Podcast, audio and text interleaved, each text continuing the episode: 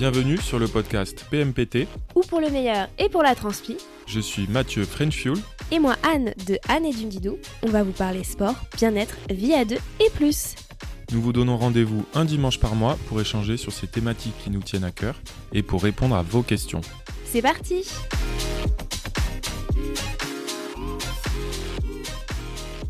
Bonjour à tous Salut On est content de vous retrouver pour notre deuxième épisode de la saison 4. Oui, c'est vrai, la saison 4, purée. Arrête de dire la saison 4 parce que j'ai l'impression qu'on vieillit trop vite, quoi. Mais non, on est là, on est présent. On est content de vous retrouver. Ça date déjà un peu quand même. Puisque. euh, Oui, il y a eu du chemin, euh, ouais, on en a fait mais depuis nos débuts. mais vous êtes de plus en plus euh, à vous mettre au vélo. Donc, euh, forcément, on s'est dit que ça serait sympa, nous aussi, de vous reparler de nos débuts, puisque on est tous passés par là. Mais avant tout, donnons-nous quelques petites nouvelles. Quelques nouvelles en ce, ce début euh, d'année. Bah, écoute, moi, tout va bien, je crois. Et notre, euh, notre petit séjour euh, en Italie avec, pour ma part, l'Ironman Italie. Et toi, tu as fait le, le 73. Mm. Donc, c'était pour moi, en tout cas, le, le- un peu le plus gros événement de l'année. Euh, sur lequel euh, je m'étais quand même pas mal investi en, temps, en énergie. Et, euh, et ben, écoute, ça s'est bien passé malgré un week-end un peu, un, peu particulier à cause des, conditions météo. Super course, les conditions étaient finalement très bonnes. Et voilà, je pense que. Enfin, je suis plutôt je suis satisfait de ma course dans son ensemble. Donc, c'est voilà, très content d'avoir pu aboutir ces 2-3 mois de préparation. C'était- top. Ça, en tout cas, ça m'a donné envie de m'inscrire à un, à un prochain, la- l'année l'année prochaine, voilà, pour 2023. D'accord. Je pense que. Encore un, un quatrième. Ouais, je pense que j'aimerais bien quand même euh, en refaire un et cette fois arriver à passer sous les 9 heures, ça sera, ça sera la cerise sur le gâteau. Voilà. Et toi alors? Quoi de neuf? Comment c'était ta course? Bah écoute, moi c'était génial. J'ai fait sorti une, petite vidéo euh, YouTube si vous voulez aller la regarder où je vous parle de, de ma course. Et après, écoute, depuis, ben, j'ai bien kiffé que Mathieu et moi on prépare euh, le même objectif. Comme ça, on a pu faire plein de petites randonnées, euh, petits trails pas très sympas, euh, pas très loin de chez nous. Et donc, euh, pour une fois, je fais pas tout ça toute seule. Ouais. Et, euh, et tu peux venir avec moi et je trouve ça cool. Et là, bientôt, on... je sais pas quand est-ce qu'il va être publié le podcast, mais on s'envole pour la réunion pour notre première participation à la Diagonale des Fous, mais juste un petit bout, diagonale des fous. un petit bout de la diagonale. Voilà, au, au La- grand raid de la la- Réunion et euh, à la Mascareigne. Ouais, Oui, c'est voilà. ça, c'est à peu près la moitié. Ouais. Et, euh, et j'ai vraiment hâte parce que fou, euh, je sais pas si vous- s'il y a des Réunionnais qui nous écoutent, mais vous savez notre amour pour euh, cette île, ça fait déjà la troisième fois qu'on y va. Donc euh, on a- Première fois sur cet événement, ça va être génial. Ouais, et on en rêvait. euh, D'ailleurs, la première fois qu'on y était allé, vous avez été nombreux à nous demander Eh, est-ce qu'un jour, est-ce qu'un jour? Moi, je disais non, non, non. Et puis bon, là, ça sera un premier pas. Et, euh, et on a vraiment, vraiment hâte de retrouver euh, cette, la réunion. Voilà. Et l'ambiance, les paysages, les gens, la nourriture, euh, tout, ce Tout. qu'il faut. Voilà. Sinon, après, bien sûr, rentrer très chargé, mais ça, c'est. C'est habituel. Et sinon, ah si, attendez, petite nouveauté, les amis, si jamais vous êtes sur TikTok, Anne est sur TikTok. Anne est sur TikTok et elle s'amuse bien, donc n'hésitez pas à me suivre là-bas. C'est exactement la même chose, hein. Domdilou, on va pas changer euh, l'équipe qui gagne. Et écoutez, on va maintenant se lancer, on va pédaler dans ce, dans ce nouveau thème que vous nous aviez pas mal réclamé et c'est vrai qu'on a, on a fait durer le, le plaisir pour vous proposer que maintenant. Alors, petite parenthèse, on ne va que très peu parler d'équipement parce que on avait déjà fait un épisode sur euh, bah, l'é- l'équipement, donc euh, qu'on utilise sur le cyclisme, que ce soit nos vélos, tout ça, comment bien les Comment choisir. Voilà. Donc on vous remettra le lien direct vers cet, épi- et cet épisode euh, dans la description du podcast et, et aussi pour tout ce qui est comment bien choisir son premier vélo, comment bien choisir ses chaussures, ses pédales, tout ça. Je vous conseille aussi d'aller jeter un petit coup d'œil à mon blog où il y a plein d'articles où on avait vraiment traité avec euh, un ami euh, gérant de magasin euh, de, vélo toutes ces questions, donc que ce soit l'occasion ou le neuf pour le premier vélo. Donc franchement, allez-y, ça sera un peu mieux fait en plus que si on le faisait sur un, podcast, parce que là vous avez vraiment des conseils que vous pouvez réutiliser facilement si vous vous rendez en magasin pour vérifier l'état du vélo, tout ça, tout ça. Donc allez-y, on vous mettra les liens et maintenant on va plutôt vous donner des conseils et vous partager aussi nos propres galères quand on a débuté. Ouais. D'ailleurs, est-ce que tu te souviens? Quand est-ce qu'on a débuté? Alors moi je sais qu'on n'a pas débuté en même temps, que j'ai débuté avant toi. T'as débuté avant moi, effectivement. Ça date de quoi? 2015 Ouais, il me semble que c'était 2015. 2015, donc ça fait, euh, on va dire, quasi tout pile euh, 7 ans. Ouais, ça fait purée, ça passe vite, hein Ça passe vite quand même, donc c'est vrai que depuis, euh, depuis nos débuts, on en a fait du chemin, on en a parcouru des kilomètres, mais sachez qu'on a débuté vraiment, vraiment comme des débutants. Toi comme moi, on n'avait jamais euh, bah, fait du cyclisme. euh, Mm, ouais. concrètement, hein. moi, euh, alors moi dans, dans, dans ma jeunesse, euh, enfance, j'avais fait du vélo, mais voilà, principalement du VTT. Euh, voilà, là c'est la première fois qu'on euh, qu'on investissait dans un vélo et, et qu'on se mettait euh, vraiment à faire du vélo. De base aussi, il faut dire que si on s'est tourné vers le cyclisme, clairement, c'est pas pour le cyclisme, mais c'était pour le triathlon. Voilà, il faut aussi euh, le dire, euh, parce que chacun a sa porte d'entrée euh, dans le cyclisme, et c'est vrai que je pense que beaucoup de personnes qui débutent maintenant débutent que pour le vélo et pas pour le triathlon. Nous, en fait, on s'est lancé, enfin, moi la première, on s'est lancé là-dedans parce qu'on voulait faire du triathlon, et l'une des disciplines du triathlon, c'est le cyclisme. Et en fait, moi, après mon premier marathon en 2015, je me suis dit, bon, ben, qu'est-ce que je fais C'est bien la course à pied, mais j'aimerais quelque chose de plus ludique. Et à vrai dire, à la base, je faisais de la natation à Paris et je me suis dit, bah, tiens, le triathlon, c'est- c'est peut-être pas mal. Et finalement, euh, une amie euh, de ma mère faisait du triathlon et euh, elle m'a dit bah écoute, il y a le triathlon de la Grande Motte en, juin ou en mai, je sais plus quand est-ce que c'était. Bah, si tu veux, je t'aide à t'entraîner et tu participes, ce sera ton premier et, je te prête un vélo.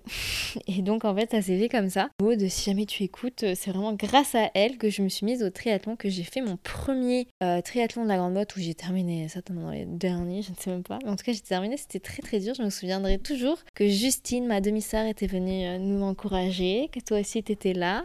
Et, euh, et donc euh, j'avais un vélo qu'elle m'avait prêté et euh, pour l'anecdote c'était un vélo de marque Liv. Il était magnifique, il était tout blanc. Tombée amoureuse Et je avec suis- Liv. Ouais, je suis tombée amoureuse de la marque Liv à cette époque-là. En fait, euh, je crois que non, elle me l'a prêté pendant tout l'été. Et en fait, j'en ai commandé un au solde euh, en ligne. C'était quasiment le même modèle, mais en noir et bleu. Et euh, je l'ai rendu euh, forcément à la rentrée. J'avais mon vélo et en fait, je suis devenue pas accro au triathlon, mais voilà, c'était pas le cyclisme, mais c'est vraiment le triathlon que j'ai tout de suite aimé. Et d'ailleurs, on a refait un Et triathlon, on a fait un euh, triathlon. tous les tu- deux. on- Ouais. Je pense que tu l'as même acheté avant ton vélo, puisque on s'est inscrit euh, à un triathlon C'est le triathlon de C'était Chantilly. de ouais. Chantilly qui est fin août.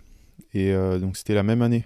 Oui, oui, c'est vrai. euh, et moi je me souviens très bien, donc bah, même, même raison, hein, début, débuter le triathlon. Et il, moi il je m'a- me il m'a souviens, vu, il m'a vu, ça il s'est dit. J'étais trop jaloux. J'étais trop jaloux, je vais faire pareil que elle. hein, Voilà. Comme gros copieur. Et moi pour la petite histoire, j'ai acheté mon vélo.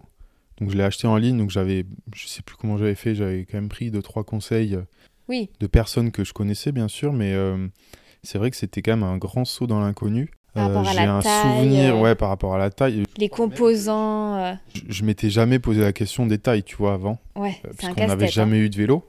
Et euh, je me souviens d'avoir été tellement choqué par les prix Oui, des vélos au début, parce que quand tu es complètement euh, Ouais. extérieur à ce monde-là, tu tu t'imagines pas euh, combien ça peut coûter. Et euh, c'est vrai que j'avais été choqué. Et euh, finalement, voilà, j'avais eu une bonne, euh, pareil, une bonne affaire en solde sur un vélo quand même très abordable pour un vélo en carbone. Et j'ai le souvenir d'avoir reçu le vélo et de l'avoir monté peut-être trois jours avant le, le triathlon. Enfin, c'était un truc. euh, Non, non, bah, non. Si, si, vraiment. On s'est entraîné en plus un peu avant. Je me souviens, à Paris, on, on allait rouler et tout un peu avant. Franchement, c'était genre dix jours avant. Et attendez, pour moi. et, et juste pour que vous, si jamais vous êtes débutant en triathlon, sachez que notre premier triathlon, on l'a fait, on n'avait pas de pédale automatique. Oui. euh, On a fait en total débutant. on a loué. euh, On a loué les combis de Nat. Ouais, ouais, c'était. euh, Enfin voilà, donc il faut vraiment vous dire que nous aussi on est passé par là. Hein. Ouais, on n'était pas à faire des Ironman et compagnie. Non, non, non. Pas encore. Et tu vois, Chantilly, et je me souviens que tu avais couru avec moi et que tu t'en chiais. Oui, alors moi en plus, je, euh, crois que c'était une année où j'avais été hyper blessé, quasiment rien fait de l'année. Euh, c'était d'ailleurs pour ça que j'avais pas, enfin que je t'avais que euh, suivi et encouragé à la Grande Motte, entre autres. Mais c'est vrai que c'était bah un peu compliqué ce début dans le triathlon, mais comme quoi ça nous a plu. Oui, franchement, on avait adoré, mais notre pratique vélo, ça restait vraiment dans l'optique de faire du triathlon. C'était pas pour faire du vélo en, lui-même. Quoi. Au départ, c'était exactement ça. Pour vous dire, dès que la saison triathlon s'est terminée, bah, les vélos, euh, ils, sont restés globalement au chaud. Euh, on n'a pas fait du vélo pendant l'hiver. quoi. Et ensuite, euh, même si on sortait pas trop souvent, c'est vrai, le vélo en hiver, surtout qu'on habitait en région parisienne, donc c'était pas la folie. Niveau météo, moi j'ai quand même un souvenir d'avoir commencé petit à petit aussi à faire du vélo taf. Et je trouvais ça hyper plaisant. Donc comme quoi on peut on peut vraiment euh, bah, multiplier en fait le type d'utilisation du vélo. Euh, voilà, nous c'était pas pas qu'uniquement pour faire de la compétition. Euh, voilà, moi je l'ai utilisé pour aller au boulot à Paris et c'était très plaisant et ça me permettait aussi de faire un petit peu des, kilomètres.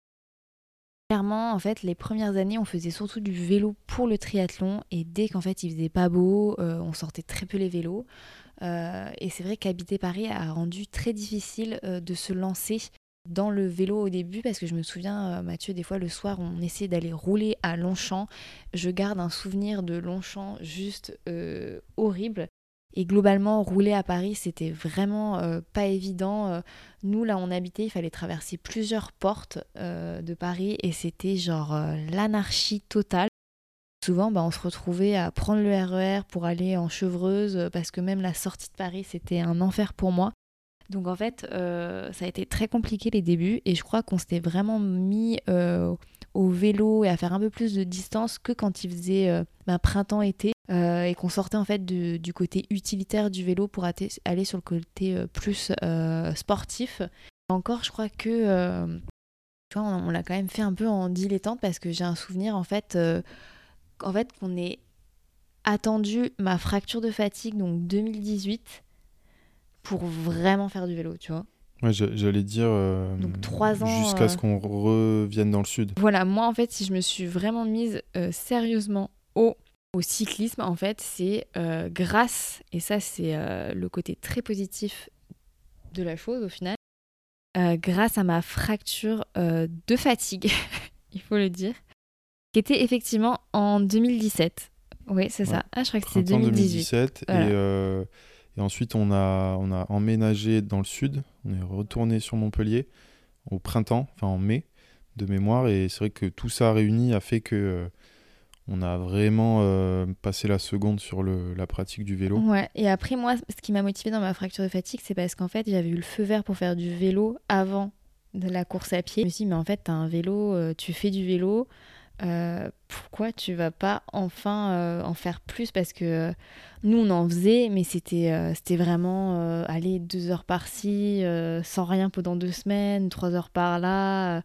C'était très épisodique. Oui, et au final, en triathlon, on progressait pas du tout parce que, bah, parce à cause de ça, en fait, on progressait pas parce que c'est le, le, vélo fait quand même c'est une grosse part du triathlon. Et, et, au final, quand tu pratiques pas le vélo, tu perds très très rapidement.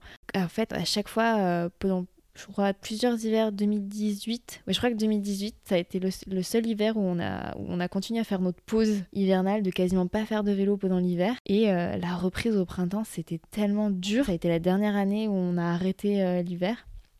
Enfin, tout ça pour vous dire que on a vraiment mis un ou deux ans à se mettre sérieusement au vélo. C'est normal parce que nous, euh, c'est un sport un peu, euh, euh, voilà, c'est vraiment un sport que vous découvrez de A à Z et vous avez très peu de personnes dans votre entourage qui peuvent vous assister. Bah oui, ça, ça prend du temps parce que le temps de trouver des informations, le temps d'être rassuré, de trouver des parcours aussi. on ne sait pas où aller rouler au début. c'est ça. C'est euh, c'est vraiment un casse-tête. Et encore, nous, à notre époque, il n'y avait, pas, y avait pas Strava qui était autant développé, il n'y avait pas autant de...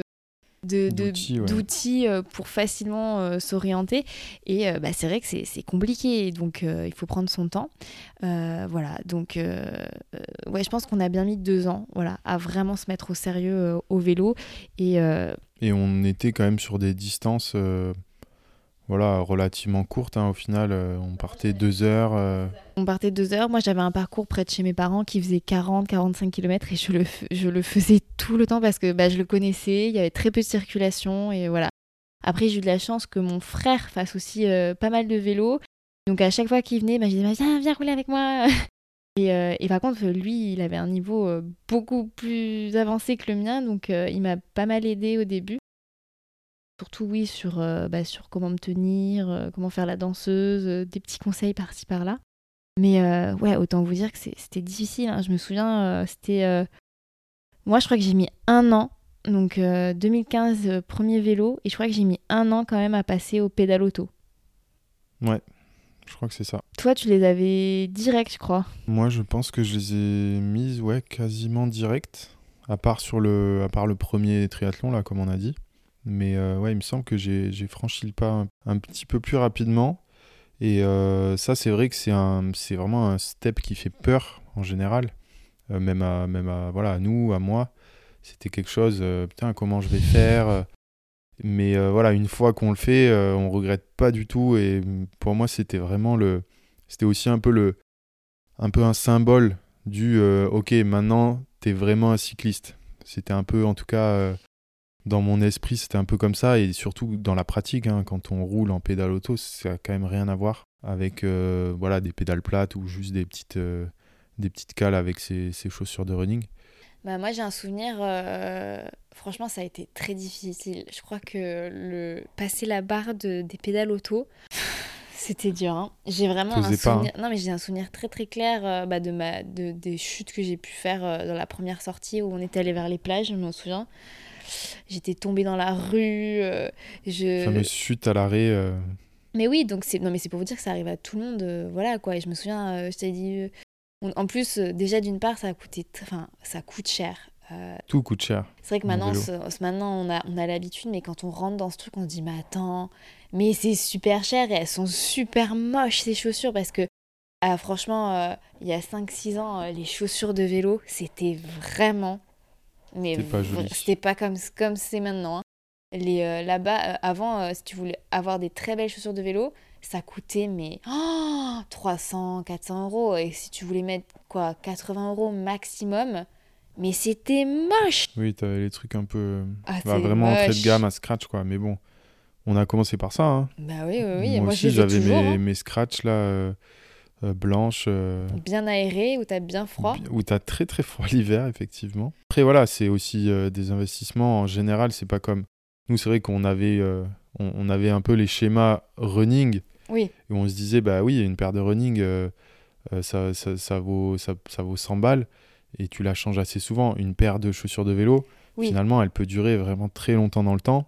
Bah, les, pédales, les pédales, c'est pareil. ça se change Nous, pas. on a des pédales, euh, on a les, je crois qu'on doit avoir On les paires. toujours, on, hein. on a les paires de pédales qu'on utilise euh, de nos débuts aussi. Ah oui, ça c'est sûr. Même hein. si on en a acheté en plus pour les- nos autres vélos, on les a. Donc voilà, c'est des investissements euh, beaucoup plus durables pour le coup. Oui, mais voilà, c'est sûr qu'en fait, il faut aussi se dire voilà, que le vélo, le problème, c'est qu'il y a une, très très grosse ba- barrière à l'entrée en termes de prix, d'investissement. Mais une fois que c'est fait, euh, vous n'êtes pas censé les refaire avant plusieurs euh, années. Voilà.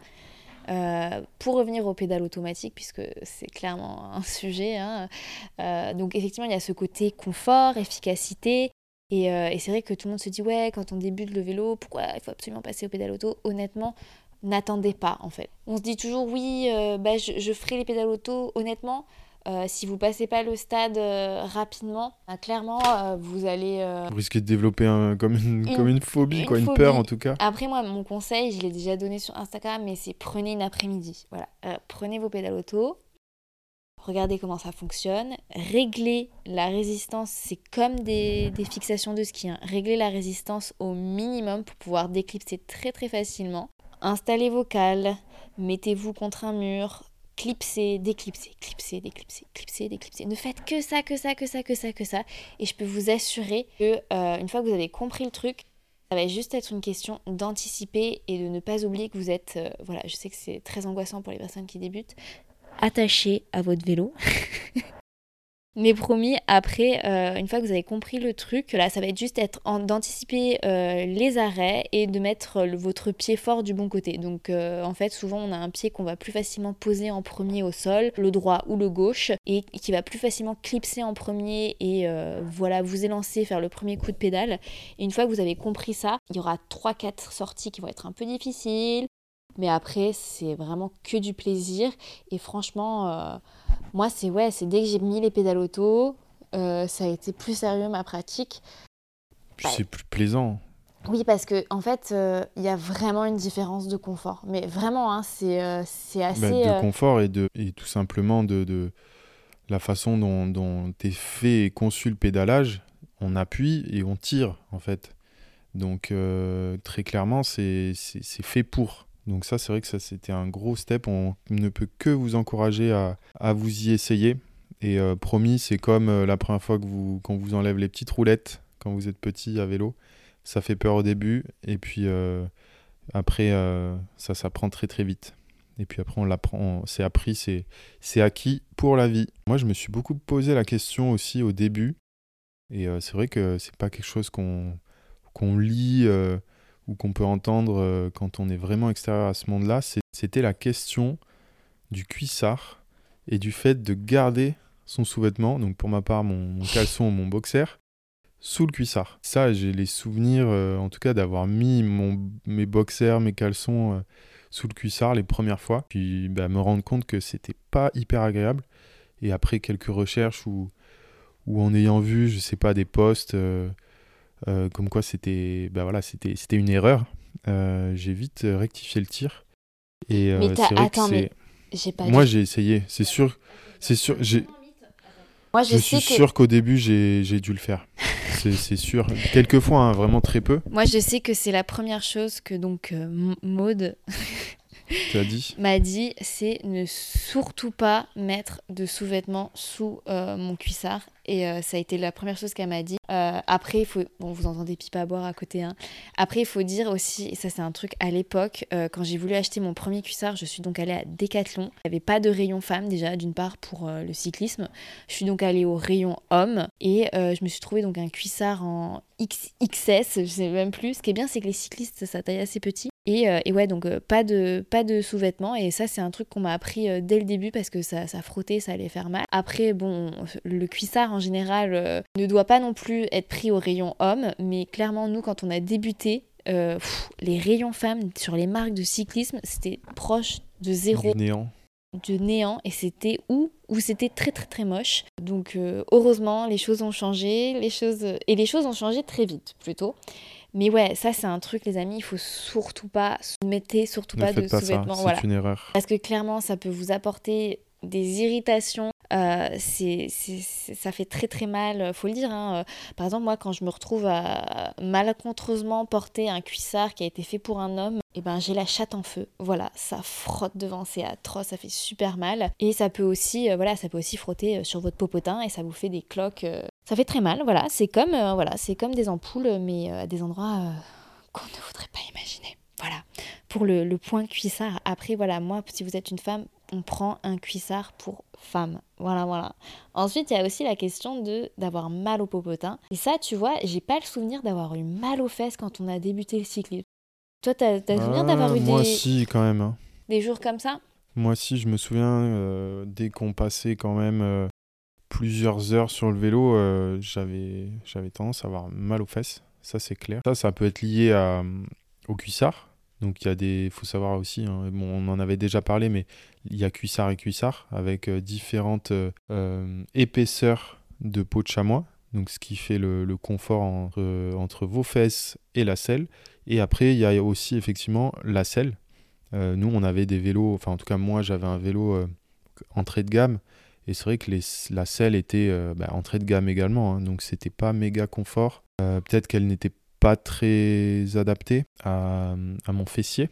J'avais quand même assez mal dès qu'on passait 3 heures ou plus sur le vélo. Donc moi, j'ai pas ce souvenir de douleur au cucu, tu vois. Après, je pense qu'en fait, vu que dès le début, j'avais un... En fait, dès mes débuts, j'ai eu la chance d'avoir un vélo adapté euh, à la femme. Et quand j'ai commandé mon vélo, il y avait déjà une, une selle pour femme dessus. Et ensuite, quand on était à Paris, on avait ce, notre super voisin euh, vélociste que Mathieu connaissait. Kevin. Kevin, si jamais tu passes par là. Euh, qui nous a beaucoup aidé sur euh, les euh, réglages. Et moi j'ai eu une étude posturale je crois assez rapidement. Globalement le euh, il a été ça a été cela étant dit, j'avoue que des fois, il y a quand même, euh, ça arrive d'avoir mal aux fesses, même euh, quand on a fait du vélo depuis plusieurs années. Pour le coup, sur les fessiers, quand on débute, moi, mon conseil, c'est vraiment éliminer trois problèmes qui, sont récurrents. Donc, c'est déjà un, un cuissard qui n'est pas adapté. Donc, on a dit, on prend un cuissard femme quand on est une femme, on prend un cuissard homme quand on est un homme. Même si on est féministe, s'il vous plaît, c'est vraiment juste un- un- une question d'anatomie. Là, en bas, on n'est pas pareil, voilà. D'une part. Euh, D'autre part, on a une selle adaptée euh, à sa pratique. Euh, voilà, il existe des selles pour hommes, il existe des selles pour femmes, il existe des selles en fonction de votre poids. Voilà, il y y a plein de selles différentes, des fois qui ont rien à voir aussi avec le sexe, et qu'il faut aller essayer en magasin, tout simplement. Vous pouvez aussi en commander sur internet, mais vu le prix de la selle, il vaut mieux des fois se rendre en magasin, d'une part. Et ensuite, pour finir, vraiment avoir une étude posturale, c'est assez rapide, avoir son vélo qui est bien réglé.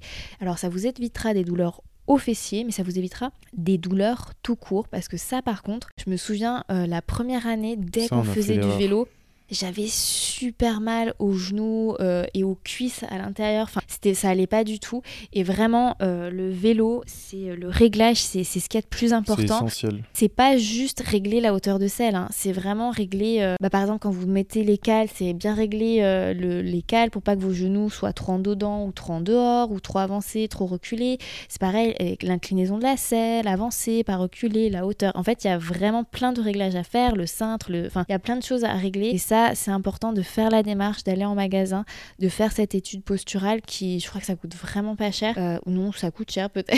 Si, ça coûte un peu cher, mais, Mais- déjà un réglage. euh, Mais même de. Ne serait-ce que le, la hauteur de selle, moi j'ai un souvenir comme quoi on était, euh, on était beaucoup trop haut. Non, on était trop haut pour moi. Enfin, en tout cas, moi j'ai Ah ce bon? souvenir-là. J'ai même euh, en mémoire, je te vois pédaler, où on était vraiment sur la pointe et quasiment jambes tendues. Il faut savoir que, et ça, on, on vous invite à aller sur le blog de Anne, euh, justement, ces, ces vidéos que tu avais pu faire euh, avec Kevin, je pense que vous l'abordez, mais il y a euh, la, la jambe, en fait, elle ne doit pas être complètement tendue. Et moi, je me souviens euh, que c'était le cas, et ça, ça génère des blessures. Et, et, je, et- et je sais, euh, on- des fois, on en voit des personnes qui roulent, bah, tu le vois direct, en fait, Oui. qui, qui- qui sont trop hauts, parce qu'il y a comme un- presque un déhanchement, même pour certains. Et ça, c'est pas bon du tout. Et euh, c'est vraiment quelque chose qui peut vous faire euh, bah, générer des blessures et euh, ne pas vous faire bah, aimer la pratique du vélo. Parce que forcément vous êtes euh, vous êtes pas confortablement assis sur le vélo. Donc ça important. Après moi je me rappelle aussi et je pense que ça il y a beaucoup de débutants qui peuvent l'avoir et même d'ailleurs pas forcément que les débutants c'est la peur d'avoir un problème mécanique ou et notamment une crevaison Alors si tu te ça, souviens. ça, tu vois, euh, c'est aussi un obstacle en tant que femme. Euh, c'est aussi d'avoir de peur d'avoir des soucis en général, de rencontrer, euh, de se faire suivre en voiture, de se dire. et surtout, le problème, c'est que quand t'as une merde, que, t'es sur le bas côté en tant qu'homme, ça va. Mais quand t'as une merde et que t'es sur le bas côté de la route quand t'es une femme, alors là, c'est vite être emmerdé Ouais, très rapidement même.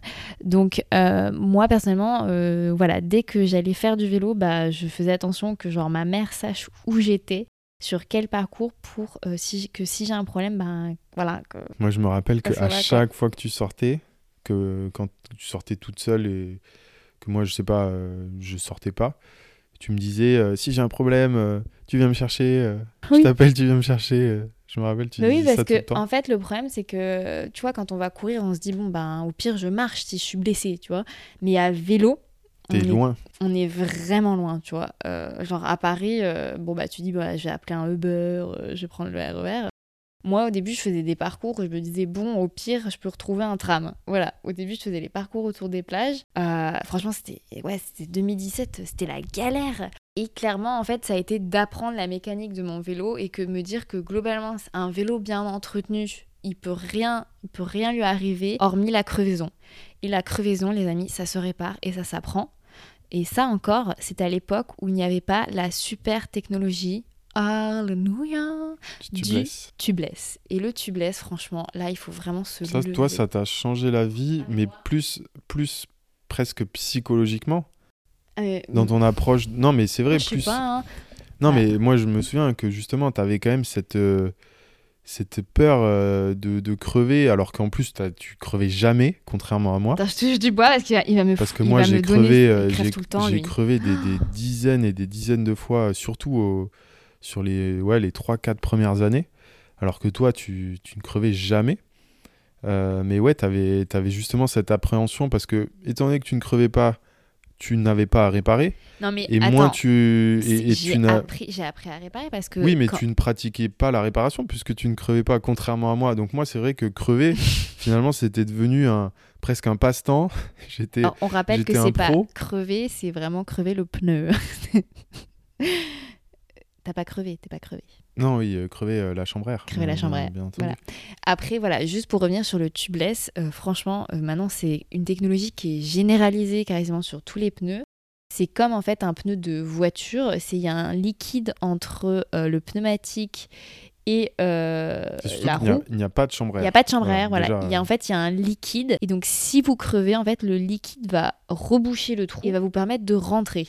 Euh, voilà. Donc, euh, si jamais vous êtes à, à 50, 60 km de chez vous, vous pourrez rentrer. Voilà, c'est ce qu'il faut se dire. Par contre, euh, j'entends beaucoup dire oui, mais non, ça marche pas à chaque fois. Là, en fait, il faut vraiment le faire, le faire faire par un professionnel. Voilà, c'est pas Oui, c'est pas un truc anodin. faire monter un pneu tubeless, il faut vraiment avoir des compétences pour le faire. Voilà, genre vraiment, euh, faites-le faire parce que sinon vous, vous allez oui, retrouver ça, euh, ça s'apprend, mais voilà, en tant que débutant, et c'est clairement pas le premier truc qu'on va vous conseiller de faire. Mais voilà, si vous pouvez avoir des pneus tubeless sur votre vélo, c'est clairement, moi, ça m'a, ça m'enlève. Toi, Ah. ça t'a rassuré. Ah, mais euh, moi, ça a transformé. euh, Mais maintenant, mais moi, je me fais des 100 bornes toute seule, mais avec zéro appréhension, en fait. Parce que je me dis, euh, bah, pff, voilà. Oui, à moins, à Et après, et aussi, il faut aussi se dire, maintenant, maintenant que je j'en fais euh, beaucoup du, du- du cyclisme, en fait, franchement, quand vous êtes en week-end, vous croisez beaucoup de cyclistes. Et clairement, tous les cyclistes, même si vous êtes en train de faire une photo du paysage, allez, 9 cyclistes sur 10, ils vont vous demander si ça va quand ils vont vous dépasser. Parce qu'un cycliste qui est sur le bas-côté, on laisse pas un cycliste sur le bas-côté tout seul. On va savoir ce qui lui arrive. Et clairement, regarde, le nombre de fois où nous on s'arrête, on prête une pompe, euh, on aide un gars parce que bah voilà, il a besoin Bah, parce d'aide. qu'on euh, sait que si on est dans cette et voilà, galère un jour, on exactement. sera aidé donc et, donc c'est pour qu'on ça. veut être aidé. C'est pour ça, donc il faut toujours se dire qu'il y aura toujours peut-être un cycliste qui va vous s'arrêter pour vous aider. Peut-être pas un automobiliste, ça c'est sûr, hein, mais euh, voilà, il faut toujours se dire qu'il y aura peut-être quelqu'un. Après, cela n'empêche pas, quoi qu'il arrive, et ça j'insiste en regardant Mathieu, Oui. d'avoir toujours, Toujours un matériel nécessaire pour changer, et, réparer. et cela inclut une Une pompe, pompe. et une chambre à air et des démonts de pneus. Voilà, c'est tout ce qu'il vous faut. c'est tout. Donc il faut toujours avoir cette petite euh, sacoche euh, magique comme euh, à, à votre vélo. Et si jamais vous vous dites que vous êtes nul à chier, que vous arrivez vraiment pas à changer votre chambre à air, il existe aussi des bombes anti-crevaison. Oui. Qui peuvent aussi mettre. Alors là, par contre, euh, clairement, il faudra changer le pneu derrière parce que c'est un liquide Oui, là, dégueulasse. c'est un liquide euh, vraiment. euh, C'est un, bah, c'est un peu comme le liquide tubeless d'ailleurs. hein. Oui, c'est un peu pareil, mais là, ça a vocation à être vraiment. Là, Très ça va, temporaire. voilà, ça va regonfler votre pneu, ça va boucher le trou. Mais par contre, là, il faut vite rentrer à la maison, fils. Hein. Ouais, je, je suis pas sûr qu'on ait déjà utilisé. Non, Non, non, pas. on en a une. Et, euh, et voilà, mais c'est juste pour vous dire que ça existe. Euh, ça existe et vous pouvez aussi en avoir une. Moi, il m'arrive d'en prendre une sur les Ironman aussi, de la mettre euh, au cas où, parce que je me dis, tu sais quoi, euh, s'il me reste que 5 bornes, je vais pas m'amuser à changer ma chambre à air, euh, nanani, nanana. Euh, je vais mettre un petit coup de pipit et puis euh, on avisera après. Et puis c'est bon. Voilà. Donc euh, franchement, euh, regardez les tutos sur YouTube euh, et même qu'est-ce que ça peut faire si vous passez une heure à changer votre chambre à air pendant une sortie le dimanche en regardant un tuto YouTube Je- dans le trou du cul de l'Ardèche, Ouais. voilà, et que je vous y... confirme avoir galéré plusieurs fois sur des, des- Bon voilà. Après, par contre, moi je vous le dis parce que j'en ai un à la maison qui crève, mais il crève aussi parce qu'il garde des pneus dans des états. Ça fait très longtemps que je ne crève plus autant qu'avant. Alors juste la crevaison en décembre dernier où ça m'a explosé à la gueule, c'est parce que tes pneus ils étaient usagé, t'aurais jamais dû continuer à rouler avec ça. Donc là, c'était pas une crevaison parce que il a roulé malencontreusement sur un clou, ça a juste explosé parce que son pneu était tellement vieux, tellement usé jusqu'à la corde que c'est la corde qui a explosé quoi. Non non non, pas de ah oui, commentaires. ces pneus-là étaient vraiment fatigués. Mais Voilà. Donc avais les amis utilisés, aussi, aussi, il faut se responsabiliser vis-à-vis de votre euh, vélo. euh, voilà, parce que euh, il faut l'emmener de temps en temps chez le réparateur. Il faut suivre Une le, le- petite révision. Voilà, il faut il faut suivre euh, voilà le, le vieillissement euh, de votre pneu. Vous avez des témoins à ce sujet-là sur le pneumatique pour voir comment c'est euh, usé ou pas. Et vous même sur Strava, vous pouvez aussi mettre le kilométrage de vos pneus et, et les suivre. Moi, clairement, je change en, été, je change en juillet et je sais que clairement, il va falloir que je rechange en septembre parce que je roule beaucoup en juillet, août. Voilà.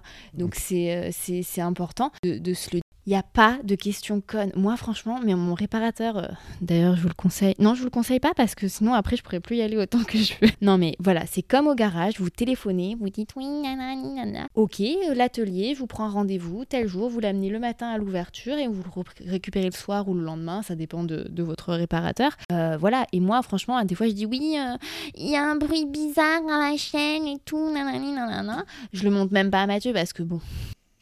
Elle n'a Ah, pas confiance. J'ai pas confiance en lui, hein, et heureusement parce que bon, des fois, hein, Attends, j'ai des grandes et ben, capacités j'y maintenant. vais. Des fois, ils me disent bah, bah c'est parce que la chaîne elle est trop vieille, on va vous la changer. Euh, Bah parce que c'est parce que euh, il y a un problème avec le dérailleur. Et voilà, en fait, voilà.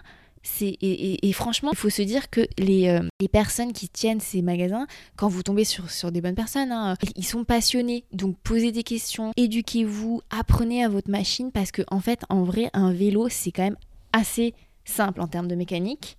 Euh, et une fois que vous avez compris comment il faut l'entretenir à la maison, le nettoyer, mettre un peu de graisse, tout ça, euh, l'emmener euh, tous les 3, 4, 5 mois chez le réparateur, bah voilà.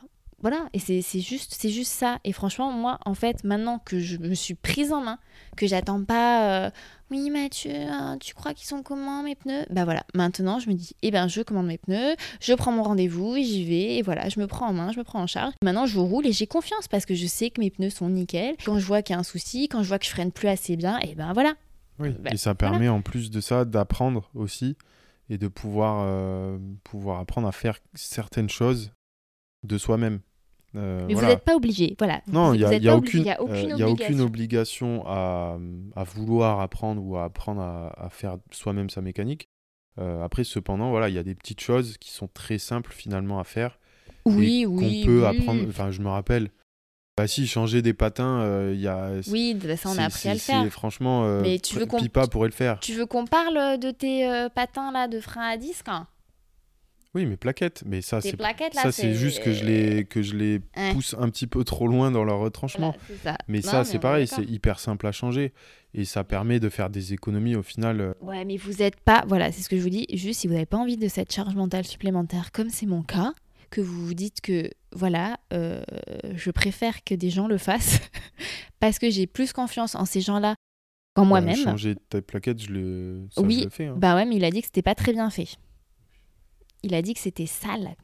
Ah, mais ça, c'est toi qui nettoies pas ton vélo. Non, il a dit que c'était sale là où tu avais mis tes plaquettes. Donc voilà, vous faites confiance à des gens et je peux vous assurer que quand vous donnez votre vélo à réparer à des gens dans lesquels vous avez confiance, vous aurez ensuite confiance dans votre vélo et il n'y a aucune raison qu'il y ait une panne. Voilà, vraiment, hein, je, je vous assure. Et une fois que vous avez passé ce stade-là, bon entretien, bon équipement, euh, le, le truc de secours avec vous, ben voilà, roulez jeunesse. hein. Qu'à rouler, Il n'y a plus qu'à rouler. Et moi, ça me fait penser à un autre point. C'est poser la question et en tout cas, on l'a vécu à nos débuts. C'est justement rouler seul ou en groupe, ou en tout cas euh, seul, euh, on va dire à deux, ou en groupe euh, slash peloton.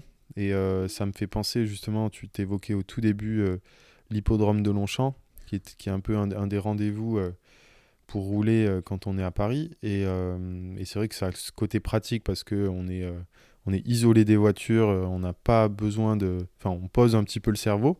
Sauf que quand on débute, bah, c'est méga, méga intimidant parce qu'il y a beaucoup de vélos. Donc là, c'est vraiment du, du... Et c'est surtout que c'est pas très féminin là-bas aussi. Hein. Oui, il y a ça aussi, mais c'est surtout euh, que ça roule euh, en peloton, ça roule Fort. très vite, parce que pour le coup, il y a à peu près, il y a vraiment tous les niveaux, et notamment des, du très très haut niveau finalement. Euh, et euh, rouler en peloton, ça s'apprend. C'est pas, euh, c'est pas quelque chose d'inné.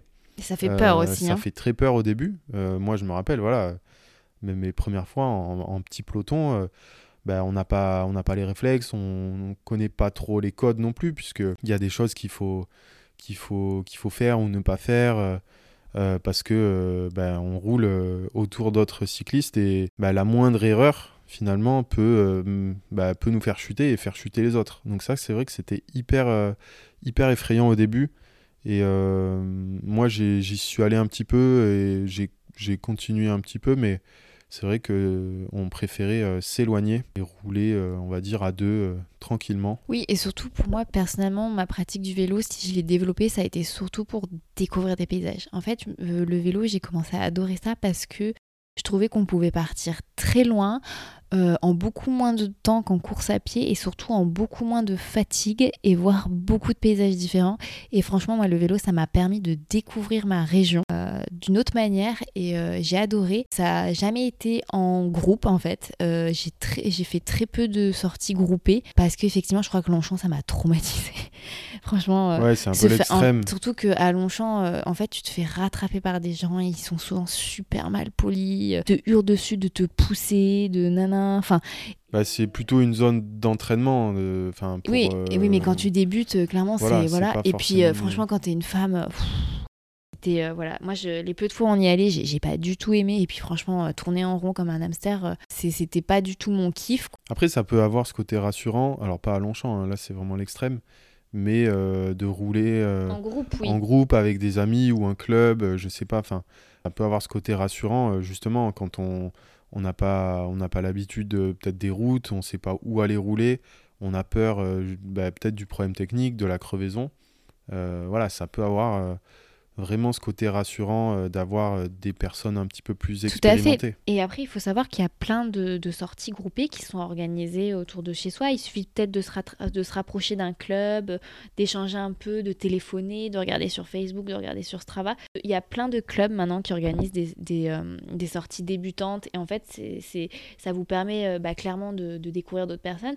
Après, moi, tu vois, le seule chose qui m'embête, c'est le nombre de fois où je croise des groupes soi-disant débutants à Montpellier, où les gars, clairement, euh, ils sont à 25 km/h. Genre, moi, atteindre les 25 km/h, j'ai mis quand même un ou deux ans, tu vois, de moyenne. Euh, quand t'es débutant, t'es à 22 km/h maximum. Euh, voilà, des fois, il faut vraiment faire attention à ces histoires de, de groupes débutants et assurez-vous que c'est vraiment le cas. Bon, bah voilà, le, le cyclisme, ça reste euh, un sport. euh, d'ego des fois. Et de, de gros matos. Le gros matin, ça. N'hésitez pas à vous renseigner.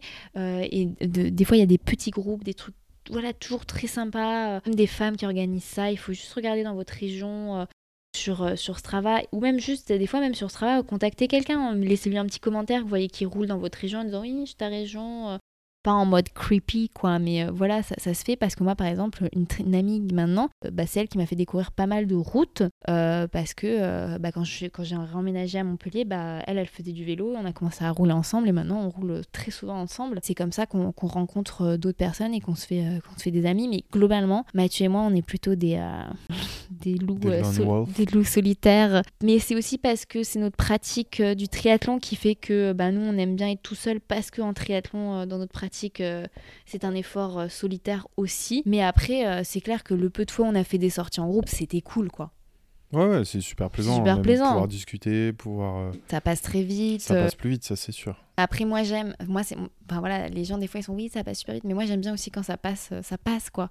J'aime. Ça passe pas vite. ça passe pas vite parce que je kiffe juste, euh, je kiffe chaque kilomètre, je kiffe chaque paysage. Donc voilà, mais c'est c'est juste un équilibre à trouver. Mais clairement, ça s'apprend à rouler en peloton et euh, quand on est débutant, il vaut mieux. euh, Vaut mieux euh, éviter euh, les gros pelotons de 30 personnes et être plutôt dans des groupes de 5 personnes maximum. Bah, après, c'est vrai que dès qu'on est en peloton, on a cette magie de, de la vitesse. Et je crois que c'est ce que j'ai commencé à aimer, c'est que en vélo, euh, voilà, au début c'est dur, hein, parce que clairement, en vélo, euh, deux heures, une heure et demie, c'est Ça pas- paraît très long. Enfin, ça, ça va, mais- paraît très long en fait en running. Parce que je suis désolée, mais une heure et demie, euh, tu le fais pas tout le temps en course à pied. Tu fais genre Oui. 30, 40 minutes, euh, une heure, euh, mais tu fais une heure et demie, c'est genre une fois par semaine. Et encore, quand tu prépares quelque chose, en vélo, on va dire que c'est plutôt très court. C'est genre euh, plutôt une sortie courte, une heure et demie. Et c'est vrai qu'au début, il faut euh, construire cette endurance. Et voilà, il faut se dire, bon, bah, je fais une heure, une heure quinze. C'est vraiment comme en, en course à pied, il faut redébuter par les bases et allonger petit à petit. Et le problème, c'est qu'en vélo, c'est que vous faites des parcours et des fois, vous n'avez pas le choix. Vous n'avez pas le choix, des fois le parcours il fait 30 bornes, et ben quoi qu'il arrive, il faudra faire les 30 bornes. Et des fois ça va vous prendre plus de temps que prévu. Et euh, bah, il faut accepter de, de prendre ce temps-là et euh, surtout de bien vous ravitailler parce que clairement en vélo, d'ailleurs c'est peut-être la chose après, C'était exactement le point suivant. le problème de la fringale. Et euh, clairement, on a beau venir de la course à pied, euh, nous on avait déjà fait des marathons, des trucs super longs, et ben ça surprend toujours parce que en vélo t'es bien, t'es bien, t'es bien, et en fait t'es bien, mais alors le mur en marathon c'est du pipicha à côté de la fringale à vélo parce que en fait tu as atteint un fond tellement tellement profond que le temps de remonter tu vas être euh, très En très lent. en hippo et très très lent sur ton vélo, mais pendant très longtemps. Je sais pas pourquoi c'est aussi violent, mais et, et ça m'arrive encore. hein. Et c'est violent parce que bah parce qu'on s'alimente. Enfin, c'est- surtout violent quand on s'alimente pas de façon adaptée. Et c'est vrai qu'au début, on sait pas trop. euh, euh, voilà, il y en a qui sont qui ont tendance à, à, manger, je sais pas combien de barres. euh, l'impression qu'ils font que manger, alors que d'autres, euh, voilà, comme nous, on avait tendance plutôt à bah, Plutôt attendre d'avoir ouais. faim euh, pour manger un truc. Et finalement, c'est pas très bon. Mais surtout parce que nous, en fait, t'as as ce, ce truc du ouais, mais le vélo, c'est un mode de déplacement, euh, c'est pas un sport. Et en fait, je pense que tu, tu vois pas le, le côté euh, ravito. Et surtout, surtout, faut le dire, moi, j'ai aucune honte à le dire. Quand j'ai débuté le vélo, et toujours actuellement, c'était une galère, en fait, d'avoir l'équilibre, d'une part, pour boire et pédaler. Non, mais Enfin, faut le dire, pour, non, mais t'as euh, le droit de le dire. t'alimenter en roulant. Et imagine manger et pédaler avec des voitures, en faire ton itinéraire, ne pas te perdre. Non mais attends, c'est euh, et le fait de t'arrêter, manger, repartir, avoir froid. Non mais en fait c'est ça. Et quand t'es débutant, c'est atroce. Et juste les amis, je vais faire une petite parenthèse. Là, ça fait quoi? Ça fait 5 ans qu'on fait du vélo sérieusement. Moi, j'ai le Ventoux, je l'ai fait je sais pas combien de fois. Enfin bref, j'ai fait plein de trucs. euh, J'ai fait 200 bornes à vélo, j'ai fait l'étape du tour plusieurs fois. Je ne sais toujours pas lever les deux mains de mon vélo. Je ne sais Mm. lever qu'une main. Et, Et qu'une et qu'une main, qu'une que main la gauche. et que la gauche en plus. Je peux lever la droite parce que c'est très important la droite euh, sur les ravitaillements parce que sur Ironman tout est à droite. Ah, c'est vrai. C'est une galère sans nom. Euh, Mais juste le temps d'attraper une bouteille, boire, de me la... la- Enfin, voilà, c'est c'est un enfer. Et vous savez quoi? Il n'y a aucune honte. Il n'y a aucune honte. Voilà, vous n'avez pas besoin de faire des acrobaties avec votre vélo. Mais le problème, c'est que de ça découle en fait une peur, une angoisse, et de dire, ben, bon, ben je, je m'arrêterai à un endroit calme pour manger. Sauf qu'en fait, il n'y a jamais d'endroit calme. Et en fait, tu te retrouves à ne pas manger parce que tu n'arrives pas à bouffer ta pomme pote, tu n'arrives pas à Ou ouvrir les capuchons. pas, euh, t'oses pas, pas dire que t'arrêter, tu as ou- besoin de t'arrêter. Oui, ou... ou, si ou tu es dans un groupe, c'est ça aussi le problème, t'oses pas le dire. Moi, j'avais une copine avec qui je roulais, bon, qui est maintenant qui a déménagé, mais elle avait besoin de manger toutes les euh, 30 minutes et elle se mettait vraiment une alarme. Sinon, elle avait vraiment des hippos. Mais quand je dis des hippos, elle devenait toute grise. euh, euh, et, ouais, non, mais c'est pas des conneries. Mais cela dit, euh, c'est normalement ce qu'il faudrait faire. hein, manger toutes un les petit 20 peu minutes. toutes les quoi. 20-30 minutes. Voilà, Ouais, ouais. Pour éviter l'hypo. Voilà, petit conseil. coup, elle, on s'arrêtait et elle mangeait son truc, tu vois. Et en fait, il faut vraiment se dire qu'il n'y a pas de honte. Et moi, je préférais clairement avoir une pote avec qui rouler et s'arrêter toutes les 20 minutes et manger. Bon, maintenant, on a reroulé ensemble et elle mange en roulant, donc elle a progressé. Et moi, par contre, euh, j'ai progressé dans le fait de manger, de, de, de, de- de manger, euh, certes, de manger sur le vélo, mais de manger pas aussi souvent que je le devrais. Ça, c'est pas bien. Mais c'est vrai que tu manges rarement en roulant finalement. Et moi, je te tends, je te tends des. Je, je sais que moi, je mange beaucoup plus et je te tends des, des pommes potes, je te tends des trucs. J'essaie de te forcer. Oui, mais quand on a débuté, ce n'était pas comme ça, je vous rassure. Moi, j'ai vraiment un souvenir de, de galérer à boucler euh, des 40 bornes. Surtout, et surtout, on avait. Moi, j'ai le souvenir d'avoir hyper faim. Oui. Au bout de, ouais, au bout d'une heure et demie Oui, ou mais deux heures, euh, j'avais l'impression que waouh, il fallait que je dégomme tout en rentrant. euh, Oui, c'est vrai. J'ai ouais, ouais. l'impression d'avoir fait un. Mais c'est normal, mais c'est comme quand on débute. Donc c'est vraiment, c'est vraiment qu'il faut vraiment jongler entre bien entre progresser, aller tout doucement en allongeant petit à petit les, les, les sorties, en débutant par des sorties de 30 minutes. en fait, c'est vraiment comme la course à pied et ne pas complexer parce que vous avez des potes qui disent Ah ouais, t'as fait que 30 minutes. Bah oui, bah effectivement, quand ça fait plusieurs années, on me dit Tu viens rouler 30 minutes à vélo. Je sais Bah non, je sors pas le vélo pour 30 minutes. Et parce que en vélo, tout de suite, ça prend en fait, voilà, on sort le vélo, on va faire un parcours, ça prend plus de temps. Donc c'est pour ça qu'il faut s'accorder plusieurs week-ends pour allonger petit à petit et justement construire cette endurance. Mais construire cette endurance passe aussi sur le fait d'apprendre aussi à manger pendant le vélo pour, euh, parce que c'est forcément un effort plus long que la course à pied et qui sera toujours plus long. Et parce que euh, après, vous verrez, hein, au bout de plusieurs années, vous vous retrouverez à faire des sorties de 3-4 heures euh, et ça vous fera beaucoup plus peur. Ça fera moins peur, voilà. Mais c'est important de passer par ce stade-là parce que, voilà, putain, moi, je me souviens, les premières sorties. on rentrait. Euh, ouais, c'était, euh, c'était, ouais, c'était, ouais, deux heures, c'était le bout du monde pour nous. C'est vrai, je me rappelle que le, le 50 km, c'était. Euh, Waouh! C'était déjà un, truc, quoi. Et je me souviens, les premiers 70 km, c'était. je crois qu'on les premiers 70 km, genre, on les avait fait en chevreuse. C'était un très beau parcours de château et tout. Enfin bref, voilà. Mais tout ça pour vous dire que. ne pas complexer, et en parlant de complexe, ne complexez surtout pas aussi sur votre vitesse. Ah oui. Parce que voilà, on en parle parce qu'on est aussi euh, bah, maintenant beaucoup dans le monde du euh, Strava. du voilà du syndrome de Strava où euh, bah, on a tendance toujours à vouloir courir plus vite, rouler plus vite. Et, la limite, c'est de se dire ouais, je roule pas assez vite. Qu'est-ce qu'ils vont penser les gens? Mais on s'en fout. nous, on fait des sorties. Nous, ça nous arrive de faire des sorties. Alors, ça fait voilà, ça fait 7 ans qu'on fait du vélo, on fait des Ironman, on fait des trucs on fait des sorties des fois à 23 km/h. 22 même. Moi, je fais des sorties. Moi, avec, quand je suis avec des copines et qu'on discute, je suis à 22. Hein. Qu'est-ce que tu veux faire euh? Mais, mais en fait. Euh, mais euh, voilà, après, c'est tout dépend. Enfin, nous, on fait ça. moi, je prépare un Ironman. je peux faire. Enfin, ça m'arrive de faire des sorties voilà, en dessous de 25 km/h. Parce que toutes les sorties ne doivent pas être des sorties d'entraînement à je ne sais quelle allure. Et ça m'empêche pas euh, de rouler à plus de 38 km/h sur un Ironman au final. Mhm. Donc voilà, tout ça pour dire, ne, voilà, ne complexez pas. Euh, euh, c'est pas grave si, si un Jean-Michel 30 km/h dans votre club, hein. c'est voilà. Non, mais en fait, c'est surtout en fait dans le cyclisme, il y a, y a, ce truc du des stats, des stats, des stats. oui, ta vitesse, machin, tes watts, tes bidules. C'est franchement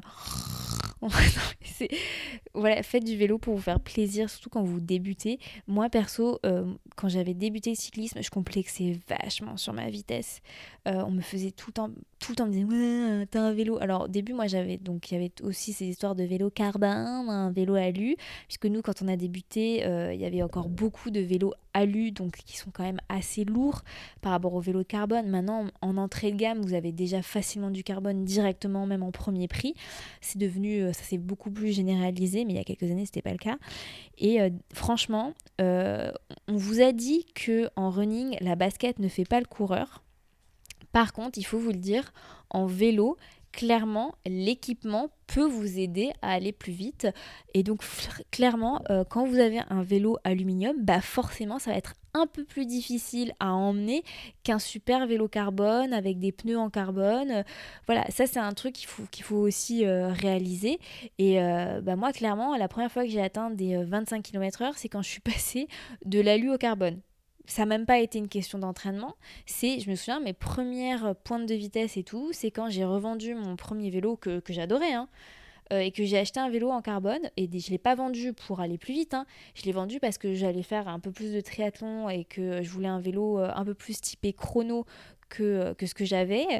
Et, et en fait, ça n'a pas été juste mes jambes. Hein. Là, ça a été le vélo qui m'a aidé à progresser. Et après, bah, je me dis, ah ouais, ah ouais. Et ensuite, parce que j'avais un matériel plus récent, on va dire, bah oui, euh, ça m'a aidé à progresser. Donc c'est pour ça des fois qu'il faut bien réfléchir à l'achat de son premier vélo, parce que des fois, votre premier vélo, peut-être qu'au bout d'un moment, ça va être un peu un boulet pour certains objectifs que vous allez vous fixer. Par exemple, si vous débutez le vélo pour aller faire du vélo en montagne et tout, bah, il vaut mieux tout de suite euh, s'offrir un vélo qui sera peut-être un peu plus cher, mais qui est un peu mieux équipé, qu'un vélo euh, peut-être moins cher et qui, sera moins adapté, qui sera peut-être, qui vous amènera moins de plaisir Parce qu'il faut se dire vraiment que des fois, ben voilà, un vélo qui est plus adapté à sa pratique, euh, voilà, euh, en montagne par exemple, bah, ça sera quand même plus agréable. plus de à- voilà, c'est plus de plaisir. Et c'est important de se dire que oui, le matériel a de l'importance dans sa pratique. Et, voilà, et je rappelle, c'est c'est et c'est ça qui est chiant en vélo, c'est bah oui, bah ouais, c'est c'est Après, ce qu'il faut se dire, c'est que oui. Après, ce qu'il faut se dire, c'est que l'avantage, c'est que voilà, c'est un investissement qu'on peut revendre. Euh, on va pas revendre Oui, au prix oui, oui. d'achat, bien sûr, mais en général, voilà, et tout le monde euh, a un espèce de roulement entre euh, 3-4 bah, ans, son ouais. premier vélo, euh, voilà, qui va durer euh, bah, le temps de- de- d'améliorer sa pratique ou de vouloir faire évoluer sa pratique. On le revend, on achète un vélo un peu mieux. Et en fait, au final, voilà, tout le monde fait comme ça. Tout le monde achète un vélo, le garde 2, 3 ans, 4 ans, le revend à un certain prix et investit après sur un matériel euh, plus récent. Ouais, ça, Donc, ayez clair. ça en tête. Voilà. Mais, euh, mais voilà, autant sur l'équipement que sur la vitesse, euh, au début, c'est normal que ce soit difficile pour tout le monde. Et sachez que euh, moi, ça me fait toujours plaisir quand je vois sur mon Strava 25 km/h de moyenne. Je fais Ah, t'as bien roulé. Et 25 km/h de moyenne, c'est vite. Moi, je pense qu'il y avait aussi cette question de la peur de la circulation, de la, la peur des voitures, la peur du camion. euh, voilà. Alors, moi, quand j'ai débuté, Sachez que je n'avais aucune honte de hurler quand un bus arrivait en face et que je disais que j'allais tomber. voilà, alors à vélo, on découvre l'aspiration à cause des camions, des bus, des voitures et on découvre le vent. Voilà. Donc on commence d'abord à vous parler de l'aspiration. Clairement, quand on est sur la route, bah oui, on se fait dépasser par. Alors déjà, quand on se fait bien dépasser, parce que on vous avait dit, on va pas revenir sur la sécurité routière. On a fait tout un épisode dessus sur la sécurité routière à vélo. On vous remettra le lien euh, dans la barre d'infos. Oui, à vélo, vous êtes vulnérable par rapport euh, aux automobilistes, euh, aux conducteurs en général. Ça, c'est une chose. Mais il y a quelque chose que des fois qu'on n'anticipe pas, c'est l'aspiration des camions. Des fois, il peut y avoir zéro vent, le camion va passer et ça va être la tornade. Et enfin, quand on débute, ça fait un effet de tornade. Quand on ne débute plus, on sait que euh, on va prendre une petite secousse. Mais voilà, hein, On prend un coup de vent euh, bon. l'effet de l'aspiration voilà, du bus ou Voilà. du camion. Et c'est vrai que ça peut être surprenant au début. C'est toujours surprenant, hein, euh, malgré les, les années, les kilomètres, mais euh, Ouais, on bah est des- plus des fois, préparé. Des fois, des, des- attends, des fois, on se dit ah ça bougeait bien après ce camion parce que clairement ça voilà. Et euh, le vent, le vent. Le vent, c'est un vaste sujet euh, chez toi. Et clairement, le vent à vélo, vous allez le découvrir parce que ça fait. alors, soit ça fait aller très très vite. Soit vous êtes scotché. Le vent, c'est un... non, mais c'est vrai que c'est un vrai sujet, quel que soit le fait qu'on débute ou qu'on débute pas, mais ça a un vrai, vrai, vrai impact sur La vitesse. voilà, euh, la, la vitesse que vous allez avoir. Donc, euh, qu'il soit dans le dos ou de face, bah, rien à voir. Surtout bah, en fonction de la vitesse du vent. Et euh, d'ailleurs, le, le conseil, euh, d'ailleurs, c'est un des conseils que j'avais eu en- assez rapidement, en tout cas euh, dans, dans nos débuts, c'était de d'étudier quand même le sens du vent avant de sortir rouler et de choisir en fait un, idéalement un parcours qui euh, commence avec le vent, on va dire, de face, ou en tout cas le vent défavorable. Pourquoi?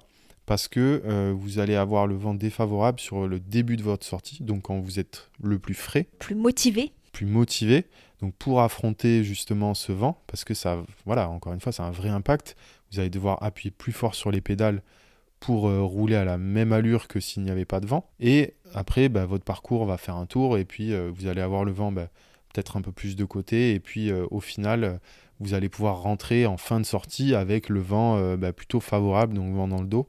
Et euh, ça, ça, ça change quand même complètement la donne. Si vous le faites dans l'autre sens, bah, si, si vous arrivez à- au bout de 2 heures, 3 heures euh, d'effort et que vous tapez le vent de face sur vos 20 derniers kilomètres, bah, je vous assure que c'est pas la même histoire. Non. Euh, et aussi autre chose, là, étudiez le vent dans votre région parce que maintenant moi je suis une pro du vent à Montpellier. On sait quand est-ce qu'il se lève, on sait quand est-ce qu'il va tourner, on sait comment il tourne, euh, on sait où s'abriter et c'est euh, ça c'est quelque chose que vous allez euh, connaître un peu dans votre région. Mais regardez, euh, c'est quoi? C'est wind, euh, windy, euh, Windy, je crois. je crois que c'est windy. Ou sinon, enfin, tout simplement le- les, les météos euh, heure, heure par heure. Météo France c'est un menteur. Non. Météo fois, France, sont... Météo France, non les amis, ils sont, ils, c'est- ils sont jamais très euh, précis. euh. clairement, moi je vous conseille vraiment Windy ou les météos des aéroports, s'il y en a un pas très loin de chez vous, pour vous aider parce que vraiment le vent, Et combo vent plus aspiration d'un du véhicule, bus, ça fait encore plus là c'est vraiment pas cool. Tenez votre guidon. Non, mais on exagère, mais c'est faux. C'est ça- c'est quand même fun et surtout, voilà, essayez de choisir quand même des horaires et des jours pour aller rouler, surtout quand vous débutez où c'est plutôt calme. Et euh, oui, effectivement, les conducteurs ne, ne sont, ne sont pas cool, mais vous avez de la chance. Il y a quelques années, ils étaient encore moins cool puisqu'ils avaient encore moins l'habitude. Et maintenant, on est de plus en plus de cyclistes, donc à force, euh, ils font attention. On va passer aux témoignages, puisque vous avez été nombreux à nous envoyer euh, des petits témoignages sur vos débuts euh, à vélo, et ensuite on passera aussi à quelques questions qu'on a reçues également. Je vais commencer avec euh, voilà, le, le classico, un témoignage de Mathilde. Je suis tombé en oubliant de déclipser mes chaussures en voulant aider quelqu'un. Voilà, tout simplement. Hein, voilà, c'était pourtant un bon geste. tu, as été, puni ma- malgré tout. Euh. donc voilà, ça c'est des, c'est encore une fois, c'est un coup à prendre. Après, euh, une fois que c'est acquis, euh, on déclipse même en urgence. Et promis, en fait, sou- souvent les, les chutes comme ça à l'arrêt, euh, ça fait plus mal à votre ego que, euh, qu'à, vous-même. Voilà. C'est- Voilà.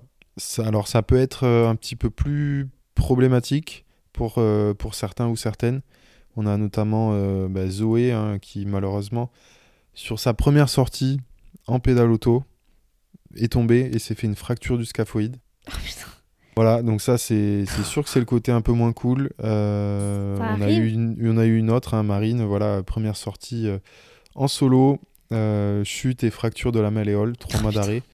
Voilà, on, attention, on ne veut pas vous faire peur. hein, C'est c'est quand même des cas isolés, mais voilà, il faut avoir conscience que, bah, voilà, d'où l'intérêt de, de pratiquer le clipsage, déclipsage des, des pédales bah, avant même d'aller rouler dehors.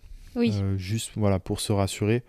Encore une fois, une fois que c'est acquis, euh, voilà, on n'a plus de soucis. Enfin, je sais pas euh, si, si comme comme moi, euh, je me suis plus jamais fait de frayeur ou quasiment jamais euh, euh, en, en six ans, voilà. euh, Des fois, des fois, les seuls trucs qui peuvent arriver, c'est quand t'as un truc d'urgence. Mais ça, ça vient avec en fait l'habitude. Moi maintenant, je sais que les freinages d'urgence, c'était euh, et je me disais oh là là, je vais pas réussir à déclipser. En fait, maintenant, euh, le déclipsage devient tellement un réflexe que vous aurez un freinage d'urgence, vous arriverez à déclipser parce que ça devient littéralement euh, ouais un, un réflexe. un, réflexe. Un second, un septième sens, sixième sens. C'est ça, septième sens. Euh, mais euh, clairement, là, on a eu des, des- des freinages d'urgence il y a pas longtemps et, et j'ai déclipsé. Voilà. Après, c'est des fois juste, tu sais pas pourquoi ça va pas vouloir déclipser. Au final, ça va quand même réussir à déclipser euh, quand t'as commencé la chute. Et sinon, anticiper, toi, c'est ce que tu fais quand même euh, pas mal, anticiper le, Oui. le feu rouge ou le, le stop, le, Ben, en le fait, carrefour. je crois que faut le dire, hein, vous pouvez pédaler Sans, sans, clipser. clipser. En fait, voilà, faut, vous Ouais. pourrez pas tirer, mais vous pourrez pédaler. Donc en fait, moi, je préfère déclipser une jambe, continuer à pédaler et voir et reclipser si bah au final euh, j'ai pas eu besoin de m'arrêter que euh, que euh, que rester clipsé et arriver à faire ah il fallait déclipser et j'ai pas fait temps. D'ailleurs euh, Et d'ailleurs, d'ailleurs Mathieu se fout de ma gueule en disant Ah, t'avais déclipsé t'es- t'anticipes toujours et B et, non, je me et moque B pas de toi. bah ouais, mais Mais et, et- et à l'inverse, Ouais. ça vaut aussi lorsque vous démarrez. En fait, oui vous avez pas besoin de clipser non plus voilà, c'est pas grave si vous clipsez pas euh, du bon côté euh, euh, dans la dans l'instant, dans la demi seconde. euh, vous pouvez totalement pédaler, reprendre un peu de vitesse. et pouvoir reclipser tranquillement. oui, oui. Ça peut, voilà, ça, ça peut, ça peut être le cas souvent ben, quand on fait un peu un démarrage en côte. Un démarrage en côte, euh, voilà, c'est un peu plus complexe. Ne me lance pas sur les démarrages en côte. Non, mais voilà, je, je, je pense à toi Non, mais- euh, Bah qui, oui, bah qui, qui, des fois a tendance à, même encore aujourd'hui, à peut t'énerver euh, sur ce genre de, de, de trucs. euh, Non, mais c'est parce que. Alors, parce que c'est un peu stressant un démarrage en côte et Oui, voilà, d'une part. Et d'autre part, des fois, dans, sur certaines montées, euh, clairement, c'est très très dur. Euh, tu clipses un côté, tu galères à clipser l'autre, euh, le- la montée elle est à 10%, euh, tu es en train de déjà de galérer juste pour pédaler. Voilà. Après, euh, ça s'apprend de pédaler d'une jambe. hein. Euh, moi, c'est Ah un oui. truc maintenant que je sais faire parce que bah, plus le choix. Mais c'est c'est des situations assez rares. Et puis après, vous cherchez un, quelqu'un qui vous pousse hein, jusqu'à temps que vous vous, vous, ayez clipsé. Moi, c'est ce que je faisais à Mathieu. Il disait Pousse-moi pour que je puisse clipser. et, ça, et ça se faisait. Mais maintenant, je le fais toute seule comme une grande. Des fois, il ose me dire Tu veux que je te pousse? Je dis Bah non, pourquoi hein? Même en gravel, je te demande pas. C'est vrai. Donc. Euh, tu as fait d'énormes progrès on progresse tous, mais il faut juste euh, passer par cette case-là qui est des fois pas super agréable, mais vous dire qu'en fait, euh, bah, démarrer en côte, vous pouvez aussi démarrer euh, bah, sur le côté. Je sais qu'il y avait plusieurs d'entre vous qui m'avaient dit, bah, en fait, moi, je, préfère mettre le vélo côté descente, clipser et faire demi-tour et remonter. voilà, c'est en fait il y, a, plein d'astuces pour passer au-delà du bah j'arrive pas à le faire comme ci comme ça parce que je peux vous assurer que quand même c'est bien les, les pédales Ouais, c'est très bien. Après, euh, voilà, ce n'est pas, ce n'est pas non plus indispensable. Hein, si vous ne voulez pas, on a notamment le bah, Alexandra hein, qui nous dit Je n'ai toujours pas acheté de, chaussures de vélo et de pédales auto. Vive les chaussures de trail. Et, donc, avec ces, ces, petites euh, pédales plates et, et, euh, et les, les, cales à chaussures. voilà, ça fonctionne très bien aussi. Euh. Tout à fait, voilà. Toutes les pratiques, en tous les cas, on les encourage. Toutes les pratiques. Il faut dire que nous, en Finlande, on avait fait du vélo avec euh, une dame qui avait aussi euh, des baskets et des pédales plates et qui roulait aussi vite que nous, sans problème. Voilà. Donc voilà, l'un n'empêche pas l'autre. voilà. Donc si, si vous ne voulez pas, vous n'avez pas à le faire. Par contre, voilà, il faudra toujours répondre aux mecs aux mecs qui insistent, qui vont dire et qui vont essayer de vous donner des conseils comme a pu le faire Mathieu. oui, hein, mais tu sais que les pédales auto c'est super cool, hein. alors que la nana pratique depuis 10 ans et n'a jamais juste voulu le faire. Bah voilà, voilà, c'est juste euh, ça qui va être un peu emmerdant. non, je Et franchement, euh, voilà, faites comme vous, comme vous le sentez, comme vous préférez. Et euh, on a Claire qui nous dit j'ai fait mon premier triathlon avec les pneus sous-gonflés. Ça, ça m'a fait les cuisses. Euh, alors, effectivement, ça, on n'en a pas parlé. On n'en a pas parlé. Du gonflage. ouais, alors ça, c'est bien que tu le dises. J'avais fait un article, je crois que j'ai un, un, truc dessus. On avait fait une vidéo à un moment donné avec toutes ces histoires-là de pneus sur, euh, sur, mon, sur, mon, truc. Alors, euh, c'est le principe, c'est la... C'est la règle du... Enfin, c'est plus ou moins, il y a la, règle du 10% du poids de corps. Ouais, donc si vous faites 50 kilos, il faut gonfler à 5 barres. Voilà, c'est ça à peu près ça, 5 euh, barres. Euh. Et euh, c'est important les amis de vérifier avant chaque sortie la pression de vos pneus et d'avoir une pompe à pied qui affiche les barres dans, votre, dans votre pneu pour pouvoir mettre exactement la bonne pression. Et ça clairement on se dit ouais en vélo de ville on s'en fout, mais en vélo de route c'est très important parce que ça va vous aider déjà d'une part pour l'efficacité pour quand vous allez rouler, mais d'autre part sur les problème de crevaison parce qu'un pneu sous-gonflé, bah, il va plus, euh, ça va plus forcément euh, être, euh, être, sujet aux crevaisons et comme un pneu surgonflé. Exactement, qui va beaucoup moins rebondir que beaucoup plus, beaucoup plus pardon rebondir. Et donc voilà ça c'est quelque chose à faire avant chaque sortie. Et ça demander aussi voilà quand vous achetez votre vélo, enfin demander conseil. oui, parce que il y a aussi c'est un peu plus complexe que ça puisque le gonflage euh, va dépendre aussi du type de pneu que vous avez. Oui.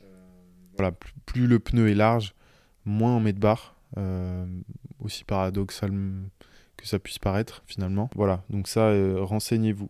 Ensuite, on, a un témoignage de Elvire. Donc là, on revient un petit peu sur le, côté cuissard. Mhm.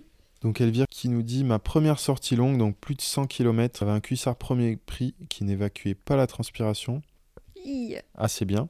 Résultat, euh, mon eczéma sur les fesses et les cuisses, euh, c'est tout infecté. C'était assez horrible les semaines après, les semaines qui ont suivi. Morale de l'histoire, même en débutant, il faut acheter un bon cuissard confortable.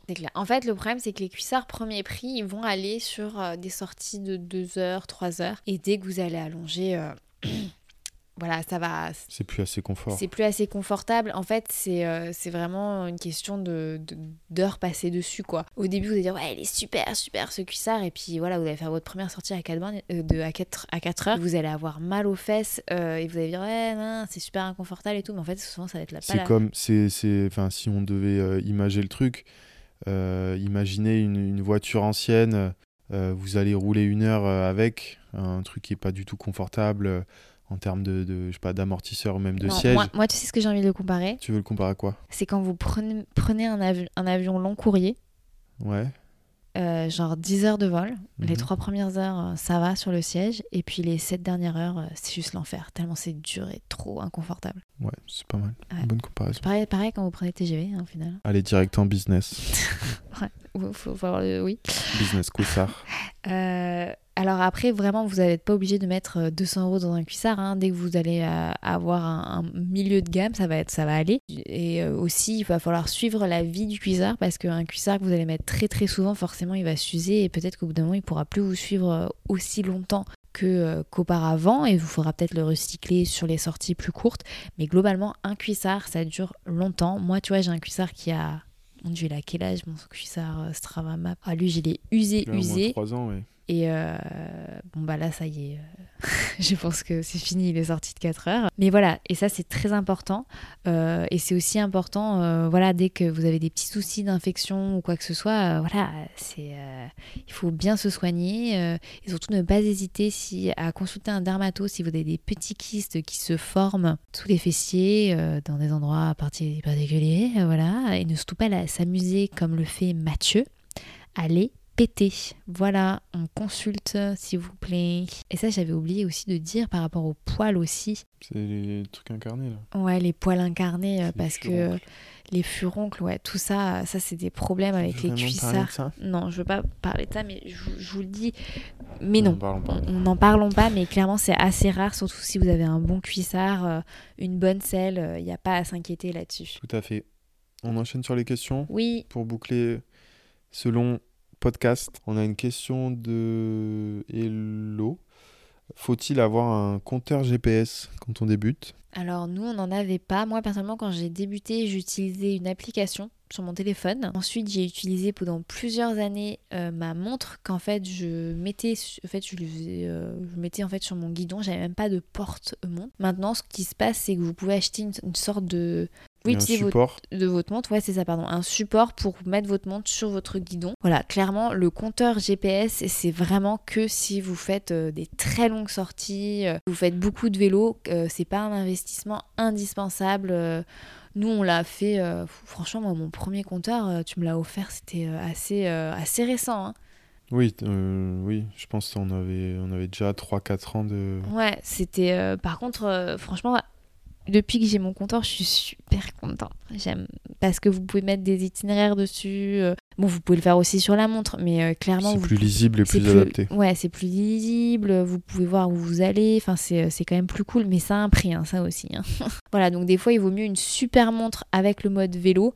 euh, qui vous fera aussi des itinéraires que acheter euh, une montre pas top et un compteur pas top. Faut-il faire une étude euh, posturale quand on débute le vélo? On Oui. conseille, c'est Oui. mieux. Ouais, franchement, en fait, il vaut mieux le faire direct quand on débute. Comme ça, ça va vous éviter plein, plein, plein de problèmes. euh, mal aux fesses, euh, mal devant, mal aux genoux, des douleurs. Voilà, c'est franchement, faites-le direct, quoi.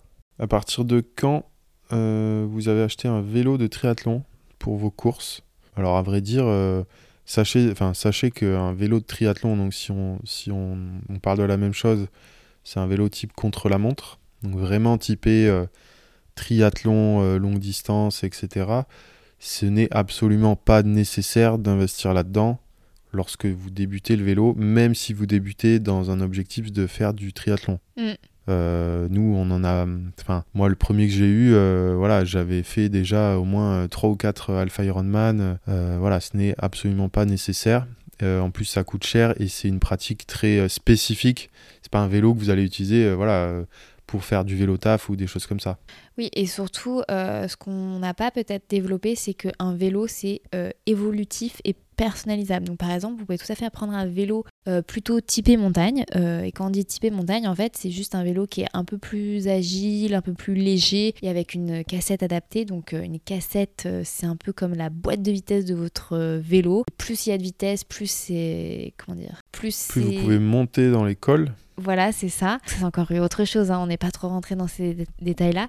Mais par exemple, si un jour vous faites, vous déménagez de la montagne, vous en avez marre de la montagne, vous faites plus que du plat, plat, plat, et bah forcément votre boîte de vitesse sera peut-être un peu trop grosse euh, et vous allez mouliner, donc c'est-à-dire vous n'allez pas avoir assez de, de, de, de dureté. euh, je sais pas Ouais, comment vous n'allez pas être assez en force. Voilà, vous n'allez pas être assez en force, ben, vous pouvez, vous n'avez pas à revendre votre vélo, vous avez juste à changer la boîte de vitesse.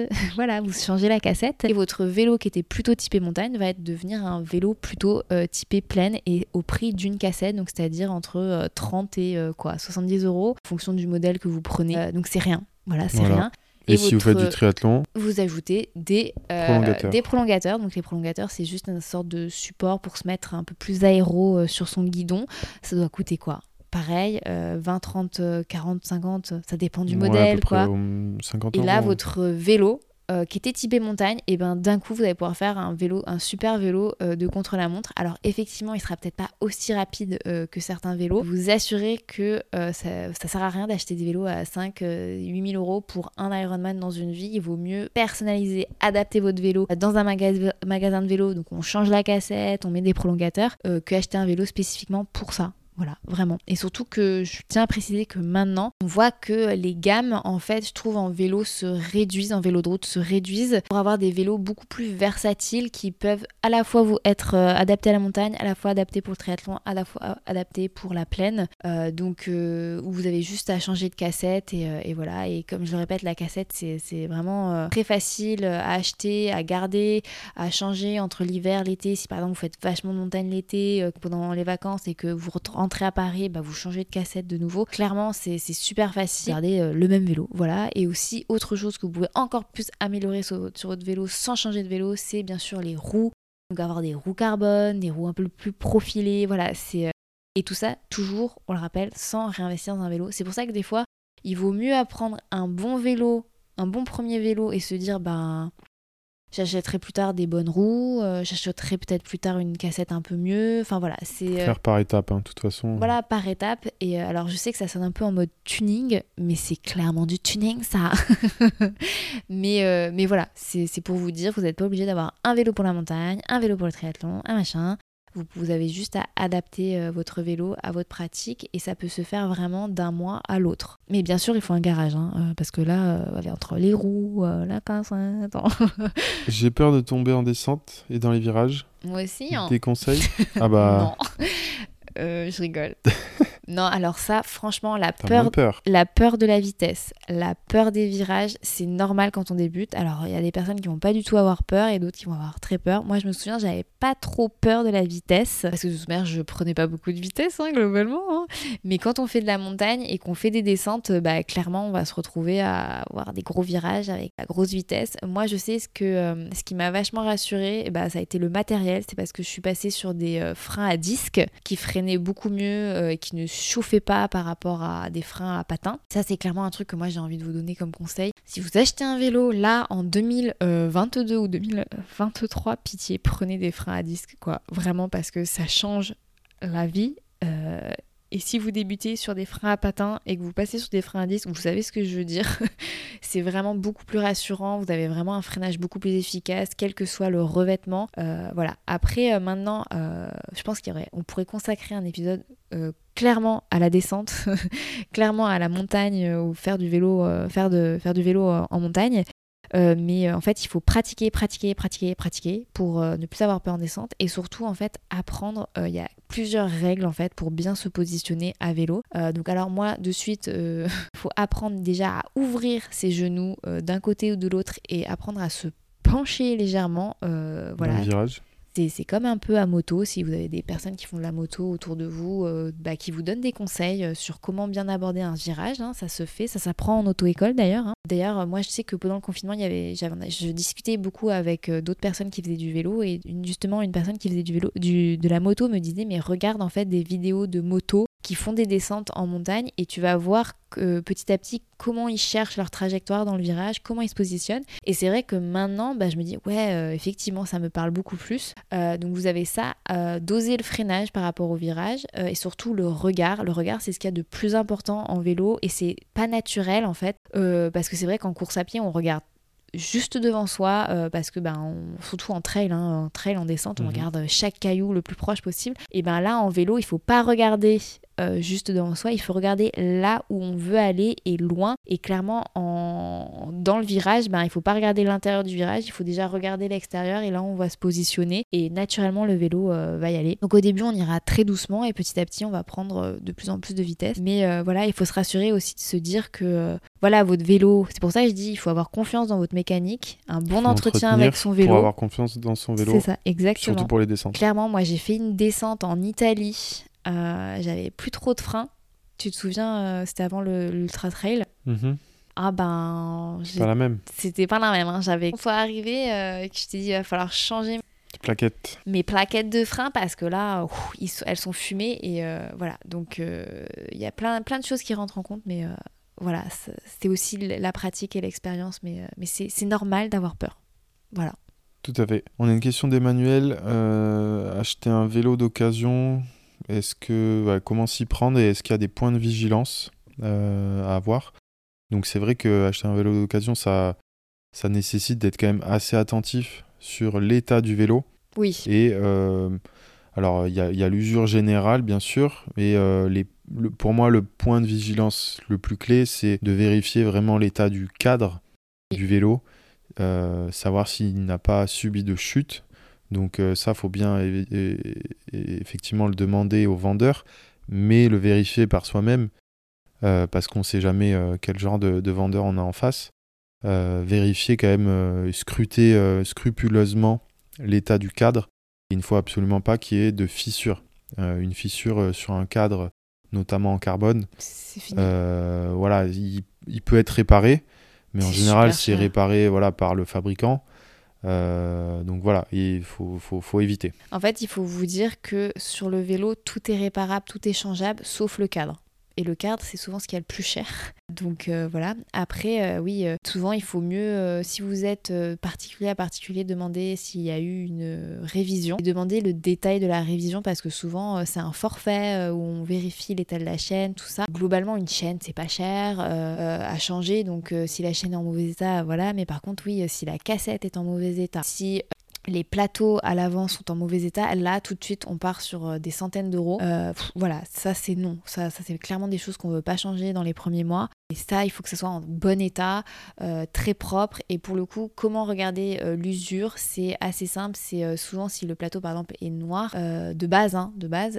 si normalement vous ne devez pas avoir, en fait, ça c'est pareil, ça un peu être connaisseur, mais faut pas que ça soit cranté en fait. C'est difficile à décrire sur un podcast. Oui, il faut pas que ça soit, faut pas que ça devienne comme des dents de requin où en fait euh, ouais ça c'est ouais c'est visible c'est assez visible quand hein. l'usage est, vraiment voilà mais vraiment il faut regarder au niveau des dérailleurs euh, de, la cassette euh, parce que clairement c'est à ces endroits là où vous, allez tout de suite avoir des, grosses factures. Moi j'ai là par exemple je sais qu'il faut que je change un de mes de mes plateaux et on parle de plusieurs bonnes centaines d'euros là. Donc quand vous achetez un vélo d'occasion à 400 euros et qu'un mois plus tard il faut relâcher 190 euros parce que le plateau en fait il est mort. Voilà. Donc euh, Après, vous pouvez, le mieux, c'est quand même d'acheter d'occasion euh, près de quelqu'un en lui demandant si la révision a été faite et euh, voilà, qu'est-ce qui a été fait, combien de kilomètres, quand est-ce que les choses ont été changées récemment. Demandez les factures. Que les gens, ils ont toujours les factures, ça c'est obligé. Hein. Vous, quand vous achetez des pneumatiques, machin, vous gardez toujours les factures et comme ça, vous pourrez à peu près avoir une idée de, combien, depuis combien de temps il a été fait. Et sinon, vous pouvez aussi acheter d'occasion directement dans des magasins. ça se fait aussi où il y a eu une révision assurance, je crois, sur 6 mois, un an. Euh, ouais. Sorte de garantie, donc euh, n'hésitez pas. Exactement, on a des, des questions euh, après sur, qui font référence, on va dire, à la distance. Donc comment, comment on augmente la distance et qu'est-ce qu'on intègre aussi dans sortie en fonction voilà, du, bah, du dénivelé. est-ce qu'il faut, faire du, ah. est-ce qu'il faut faire du fractionné voilà, quand on débute. Alors nous, le conseil, hein, c'est ce qu'on a déjà un petit peu non, dit. Mais attends, ça, ils ont progressivement. Tu vois, on a, on a parlé du vent, mais on n'a pas parlé du dénivelé. Ouais, dénivelé, c'est oui, c'est clair que c'est ça hein. impacte complètement euh, l'effort que vous allez devoir faire. Parcours euh, tout plat, hein, quelle que soit la distance, versus même distance avec euh, déjà 500 mètres de dénivelé positif ça n'a rien à voir. et c'est important d'ailleurs quand vous tracez un parcours à vélo ou que vous récupérez un parcours à vélo de regarder le dénivelé euh, de ce parcours parce que vous pourrez avoir des mauvaises surprises. Parce ou que des bonnes. Ou des bonnes. Parce que 40 km et 900 de D+, c'est pas un parcours débutant. Ouais, c'est déjà un parcours. c'est un euh, parcours qui va piquer. vallonné. C'est ça, qui va être très vallonné même. ça Ouais. va piquer. Et en plus, il y a dénivelé et dénivelé dans la mesure où bah, le dénivelé peut être euh, Lissé. lissé sur euh, bah, plein de petites bosses, plein de petites, voilà, de Mais c'est épuisant. Euh, c'est épuisant. qui peut être plus épuisant. Toi, par exemple, c'est vrai que c'est le truc, c'est peut-être le truc, enfin que t'aimes moins par rapport à un parcours où le dénivelé va être concentré sur Une montée, bah, ouais. une côte, une vraie grosse côte ou un col, où euh, bah, voilà, on va pouvoir faire un effort euh, en montée mais pendant euh, plusieurs kilomètres. Euh, cela dit, quand on débute, ça c'est quelque chose aussi euh, Bah, les qui deux est vont être assez, difficiles. euh, hein. Les deux vont être difficiles, mais c'est vrai que le, voilà, quand on débute, en général, on va pas se mettre sur le col de machin hors catégorie du Tour de France, quoi. Et Oui. ça, on vous, on, pour le coup, on vous déconseille de mettre la barre un peu trop haut ou de vous dire ah euh, mais c'est que 15 km oui mais il y a 1000 de D+, parce que c'est un col donc ça c'est vrai que c'est euh, vraiment à prendre en compte Oui, c'est vrai qu'on n'en a pas parlé du dénivelé euh, à vélo. hyper important Mais c'est hyper important. Donc c'est pour ça quand vous tracez, essayez plutôt d'avoir des, des, des parcours relativement plats. Voilà. Par exemple, un parcours relativement plat, c'est 100 mètres de dénivelé pour 10 km. ouais oui, c'est ça C'est à peu près Mais ça. encore il y a c'est- des il y a plein de lieux en France où euh, Vous, a- il vous y a auriez beaucoup pas moins ça. de Oui, dénivelé vrai. hein. Mais par exemple, à Montpellier, euh, quand, on quand on arrive à avoir 100 mètres de D+, pour 10 km, ça veut dire qu'on a fait un parcours plutôt plat à Montpellier, Ouais. puisqu'on est, c'est quand même assez vallonné autour de Montpellier. Mais vous avez des endroits en France où vous allez avoir 100 mètres pour euh, quoi 70 bornes. ouais tout dépend Voilà, ça quand on dépend, fait notre ouais. sortie vers les plages où Oui, on, on va a- vers la Camargue où Oui, c'est tout plat Tout plat, ouais. on, on fait une sortie qui fait 100 km et je crois que dans les 600, ouais. 70 premiers, on a 100 mètres de D+. Mm. Donc c'est vraiment tout plat. On se tape tout Et sur après, la fin. on se tape tout sur le- la fin. Euh, le mieux, c'est toujours, quand on débute, c'est pas de, de chercher le fractionné. Euh, surtout que clairement faire un entraînement euh, spécifique fractionné à vélo, ça demande déjà d'avoir un parcours où vous savez que vous allez pouvoir placer ce fractionné là en toute sécurité. Euh, et ça c'est pas pas évident. Et d'autre part, euh, clairement quand on débute, on cherche d'abord, ce que je vous disais, à construire de l'endurance. Et une fois qu'on a construit l'endurance, à s'améliorer. Donc c'est pour ça que nous, au début, on faisait quasiment tout, souvent les mêmes parcours et on essayait de les faire de plus en plus vite. voilà, ça c'est un peu un truc euh, comme ça. Et on avait aussi des endroits où effectivement très plat, avec très peu de circulation, où on essayait d'aller plus vite. C'était euh, un peu comme du fartlek en fait. Ouais, c'est un peu ça. C'est ça. Mais euh, clairement, nous, on n'est pas des bons exemples sur le fait de faire des entraînements pendant des sorties vélo. Euh, personnellement, moi, les entraînements, je les fais sur le home trainer parce que c'est là où je me sens le plus en sécurité, on va dire, pour le faire. Après, quand je suis avec Mathieu, oui, des fois, on fait des, des trucs un peu plus euh, tempo. Plus intense. intense, ou ouais. alors si vous devez faire du, du fractionné, bah, le plus adapté reste en côte. Voilà, fractionné en côte. Mm. Euh, vous prenez voilà, un col ou une, même une côte hein, de, de quelques, Oui. quelques kilomètres. euh, Ça permet largement de faire euh, Une minute, une minute. Euh, hein. une minute, une minute, ou même des 30-30 ou des choses comme ça, euh, en faisant euh, 30 secondes en danseuse intense et, et 30 secondes un peu plus récup. Mais moi, ce que je faisais pas mal quand je préparais mes trails et que j'utilisais le cyclisme dans ma prépa, c'est que j'essayais de faire des montées tout en danseuse, sans jamais poser mon cul. Donc ça pouvait être très Ouais. très long. Euh, Enfin, très long. Non, à force, c'est plus long du tout. Après, j'essayais de faire de tout le temps euh, bah, puncher, donc c'est-à-dire euh, dans toutes les fins de montée, sprinter en danseuse. Ça fait très très mal, ça. Et pédaler en descente, par exemple. Ouais, faire du 30-30 en montée, ça je l'ai fait. Ce que je faisais aussi, c'est je faisais plusieurs fois des, des montées de, de 1 km J'essayais d'aller de, de, bah, de plus en plus vite. Voilà, c'est tout. Euh, après, ce que j'aime bien, si vous avez Strava et vous avez une montre connectée à Strava, c'est que je m'ajoutais des euh, segments. En fait, euh, je reçois une, une notification de ce segment sur ma montre ou mon compteur. En fait, mon objectif, c'est tout le temps de battre mon fantôme. Donc, euh, c'est-à-dire, euh, par exemple, euh, D'aller plus vite que la dernière plus fois. vite que la dernière fois. Et je trouve ça super motivant. Comme ça, sur un parcours, j'ajoute plusieurs segments. Et comme ça, je sais que sur ces segments-là, bah, je vais devoir, dès, dès qu'ils vont s'annoncer, je me dis, bon, bah là, je vais devoir attaquer. Et voilà. Mais des fois, on peut pas le faire parce que bah il y a un bus. voilà, moi c'est ce qui m'est arrivé cet après-midi. Il y avait un segment que je voulais faire absolument et je me suis retrouvée derrière un bus scolaire qui a fait deux arrêts sur mon segment. Donc clairement là, c'était pas possible de faire ce que je voulais. Et c'est pour ça que vraiment le vélo c'est beaucoup plus difficile de, de s'entraîner, mais euh, il y a toujours moyen pour euh, pour s'améliorer. Et aussi euh, l'autre moyen de s'améliorer, c'est aussi rouler en groupe. pour Mm. se forcer des fois à faire, euh, bah oui, Rouler un peu plus vite. voilà, à faire certaines vitesses qu'on ne fait pas quand on est tout seul. Et moi, je sais que bah, c'est comme ça que j'ai progressé j'étais en vitesse personnellement. Et voilà, quand j'arrive à faire, moi perso, quand j'arrive à faire euh, des sorties où je suis toute seule, très longues, à plus de 26 voire 27 km/h, je me dis waouh, je suis trop fière de moi. hein. Bon, bien, je, je, ne, je ne tiens pas compte de mes triathlons où je ne sais pas comment je fais, mais je suis toujours à plus de 30 km/h. Ça, c'est l'adrénaline. Ça, c'est la l'adrénaline. Mais, euh, mais voilà, il y a toujours des petites solutions pour s'entraîner. Mais euh, vraiment, le, le home trainer, euh, pff, moi, ça m'a sauvé. ça m'a vraiment sauvé. Quelques tips pour choisir les, les parcours. On l'a un petit peu évoqué, mais peut-être euh, plus mm, l'aspect technique. Euh, nous, en tout cas, euh, Strava, par exemple, c'est un bon outil qui permet de soit vous proposer bah, des parcours qui Oui. sont basés sur les, les parcours, on va dire, les plus empruntés de, de la communauté autour de chez vous, ou, ou euh, si c'est pas autour de chez vous, hein, nous, quand on se déplace, voilà, justement, euh, on utilise cet outil-là euh, pour clair. trouver des parcours. Sachez qu'il y a d'ailleurs depuis pas si longtemps, il vous est possible aussi de transformer tout simplement une activité, euh, qu'elle soit la vôtre ou celle d'un ami ou de quelqu'un, tant qu'il a un profil public, vous pouvez tout simplement transformer cette activité-là en parcours. Donc euh, vous voyez un, quelqu'un qui roule autour de chez vous, euh, vous dites ok, ah, c'est un parcours de 50 km, je connais pas ces routes mais ça a l'air cool.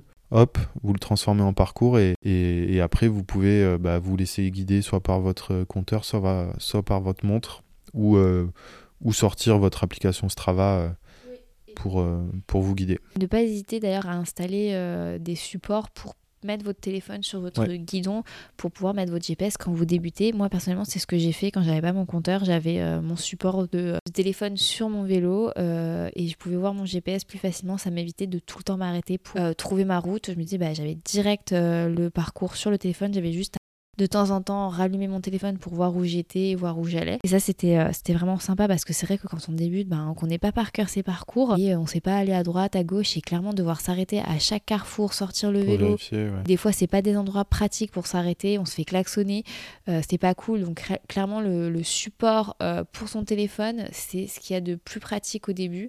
Et ça se trouve très facilement et c'est vraiment pas cher. hein. Souvent, il faut juste une coque de téléphone et le support. Et euh, voilà. Et après, euh, moi j'aurais tendance aussi à dire, aussi laissez-vous un peu guider par euh, bah, voilà, les routes, euh, même si vous Non. connaissez pas. Si, Ah non, moi franchement, je, que si. donnerais pas ça comme conseil parce que clairement, Bah, des c'est fois, tu peux te retrouver sur des départs. En fait, si tu connais pas ta région, euh, faut... tu vas suivre oui. une route et puis d'un coup, poum, la route, elle va se transformer en, dans un, endroit super passant alors que c'est censé être une départementale. Tu vas être sur une deux fois deux voies. Ce conseil-là n'est pas adapté à toutes les zones, euh, on va dire, Mm. euh, géographiques. C'est- C'est adapté plutôt à des zones vraiment hors, enfin des zones plutôt campagne, hors zone urbaine, où là on sait qu'il y a que, on va dire, un enchaînement de petits villages, Oui. des petites routes. Voilà, là on peut euh, se laisser tenter par une route qu'on n'a jamais fait, et même nous encore, aujourd'hui, il y a des routes qu'on découvre parce qu'on s'est jamais dit euh, bah, qu'on allait euh, l'explorer. Et finalement, euh, on se dit, ah putain, c'est dommage qu'on l'ait pas connue avant cette route. Clair. Elle nous permet de, voilà, de faire un autre tour, de changer, de casser un peu la route. Oui, après, il faut quand vous faites vos parcours vélo, ne pas penser comme une voiture en fait. C'est vraiment, on est là pour aller sur les routes les plus petites possibles euh, et vraiment on cherche les kilomètres. Donc euh, on ne va pas aller d'un point A à un point B le plus rapidement possible. C'est même plutôt euh, l'inverse qu'on cherche à faire. Et, et, voilà, et des fois c'est un peu compliqué. Mais clairement, Strava, c'est un peu, c'est vraiment notre caverne d'Alibaba. Cela dit, vous pouvez aussi trouver des parcours sur bah, les, clubs. les clubs de cyclisme hein, dans votre région qui, les partagent aussi parce que tu vois la création de parcours sur Strava c'est Strava Premium donc il faut être abonné déjà C'est vrai. Euh, comment tester le cyclisme pour voir si ça nous plaît avant d'acheter? Alors ça, c'est une très bonne question. Et, il me euh, semble que ça se loue hein, des vélos de route Oui, bah, c'est même pas il semble, puisque même nous, euh, quand on part euh, à l'étranger, on en loue. Donc euh, voilà, n'hésitez pas à, à louer, vous rapprocher d'un bah, d'un revendeur ou d'un loueur de vélo pour tester. Ouais, Voilà. ou même d'un je suis sûre que les clubs aussi de cyclisme ils doivent en proposer je pense Très probablement, effectivement. Je crois qu'on a fait le tour de pas mal de questions. On en avait aussi traité déjà dans, dans le, le cœur du sujet. Euh, Est-ce que tu avais d'autres points à ajouter qu'on n'aurait pas évoqués? Non, tu sais, je pense que j'aurais d'autres choses. À... On aurait dû faire l'épisode en, En deux, fois. en deux parties, tellement il y a de choses à dire sur le cyclisme. Mais il faudrait peut-être qu'on fasse un épisode sur bah, comment on a progressé, comment on est devenu accro au cyclisme, parce que tu en as pas trop parlé. Mhm. Mais, euh, mais voilà, écoute, je pense qu'on peut passer au coup de cœur. Un petit coup de cœur. Ouais, euh, alors moi je voulais partager mon coup de cœur pour les livres Blackwater que j'adore. Euh, je- J'en ai déjà parlé sur ma dernière vidéo lecture, mais là je, je suis au tome 4 et je suis à fond. Il y en a 6, j'ai acheté les 6. je, suis, euh, ouais, je suis trop trop fan. Je, en fait, je, n'arrive pas à en parler sans dévoiler l'intrigue, donc euh, c'est un peu compliqué, mais pour moi c'est un mélange de... euh, de Dallas, mais en même temps, euh, ça a lieu dans les années euh, 30, enfin dans les années 20-30, dans euh, le trou du cul euh, des États-Unis. Il y a aussi un petit côté euh, fantastique, mais pas, pas, non, pas fantastique, surréaliste plutôt. Il se passe des choses un peu bizarres. Et j'adore ce côté, euh, côté-là qui ajoute un peu de piquant. euh, et, euh, et ouais, j'adore ces, livres. Je sais qu'on est, on est plein de personnes à en parler en même temps, d'autres influenceuses, d'autres. mais on s'auto-influence et j'avais vraiment envie de partager ce coup de cœur pour, pour ce livre. Enfin, ce livre, il y en a six quand même. Mais je peux vous assurer que dès que vous avez lu le premier, ben c'est pire qu'une série Netflix. Vous voulez absolument savoir ce qui se passe dans le prochain épisode. Et d'ailleurs, je ne comprends pas qu'il n'y ait pas encore eu une adaptation, euh, qu'il n'y ait pas encore une série qui reprend euh, Blackwater. Voilà. Blackwater en un seul mot. Euh, sachez que je l'ai recommandé à mon ostéo, à, en fait à tout le monde à qui je discute. Je fais Ah, mais en ce moment je lis. Alors vraiment là, il fallait que je le mette dans cet épisode de, de podcast. Et toi, mon bébé? Magnifique. Moi, c'est un documentaire qui vient de sortir aujourd'hui, que j'ai eu la chance de voir un peu en avant-première. C'est euh, le documentaire Projet 3000, qui est euh, en fait euh, projet euh, six amputés qui sont allés faire un- une randonnée pour atteindre un sommet à 3000 mètres d'altitude. Notamment Boris Piedrobo, qui, était un petit peu à l'origine de ce projet et c'est un voilà c'est un documentaire hyper hyper inspirant parce que on y découvre euh, bah, des personnes qui euh, finalement euh, s'étaient complètement bloquées à la pratique de la randonnée ou même du sport pendant des années parce qu'ils n'avaient pas accès à, à des lames euh, adaptées pour, euh, pour cette pratique. Et euh, voilà les, les voir euh, s'épanouir là-dedans euh, et se dire que finalement euh, c'est possible c'était euh, c'est hyper beau et émouvant. Donc je vous le conseille voilà le, le projet euh, 3000 qui est sur euh, Salomon TV. Écoutez, on vous annonce le prochain thème euh, de l'épisode, du troisième épisode de notre saison 4. Ça fait beaucoup de chiffres tout ça. Euh, alors le prochain thème euh, sera Pourquoi toujours plus? Oui. Pourquoi allonger toujours plus la distance? Voilà, pourquoi après un semi on veut faire un marathon? Pourquoi après un half Ironman on veut faire un Ironman? Voilà, et c'est vrai qu'en sport, cette soif du toujours plus, d'aller toujours plus vite, d'aller toujours plus loin, d'être toujours plus performant, pourquoi forcément aller toujours plus loin? Est-ce que c'est bon d'aller toujours plus loin? Voilà, on va essayer de, de- de s'interroger là-dessus. C'est un, peu, un, thème un peu philosophique, mais voilà, on a encore ent- entendu l'interview de quelqu'un qui disait Ouais, j'ai fait, euh, j'ai fait euh, le J'ai Oui. fait le Norseman et après je me suis dit bah, qu'est-ce que je pourrais faire? Et ben je vais faire l'enduroman. Pour les personnes qui connaissent pas l'enduroman, euh, c'est il y a une petite traversée de la Manche hein, euh, dedans Au passage. au passage. Donc euh, voilà, c'est un peu ce thème-là. Donc n'hésitez pas à nous envoyer vos témoignages. Euh, est-ce que vous, vous êtes toujours dans le toujours plus ou est-ce que vous êtes sorti de cette spirale du toujours plus? Et, euh, et surtout à nous envoyer vos questions à ce sujet-là. parce que c'est vrai que c'est bon, c'est un peu nébuleux, mais j'espère que vous nous avez compris. C'est l'essentiel. En tout cas, on espère que cet épisode à rallonge euh, vous aura plu et on vous fait plein de petites bises. On vous dit à très vite. On espère en croiser quelques-uns d'entre vous à, à la réunion si cet épisode sera temps. Voilà. À bientôt tout le monde. Bye bye. Merci à tous de nous avoir écoutés. N'oubliez pas de vous abonner via l'application que vous utilisez actuellement pour nous écouter. Vous pourrez ainsi recevoir gratuitement les prochains épisodes. Si cet épisode t'a plu, n'hésite pas à nous le dire sur Instagram en nous taguant à PMPT Podcast ou en nous laissant 5 étoiles sur l'appli Apple Podcast. Vos appréciations et commentaires nous encouragent beaucoup. Merci pour votre soutien et fidélité. Et surtout de nous avoir écoutés jusqu'au bout. Et rendez-vous le mois prochain.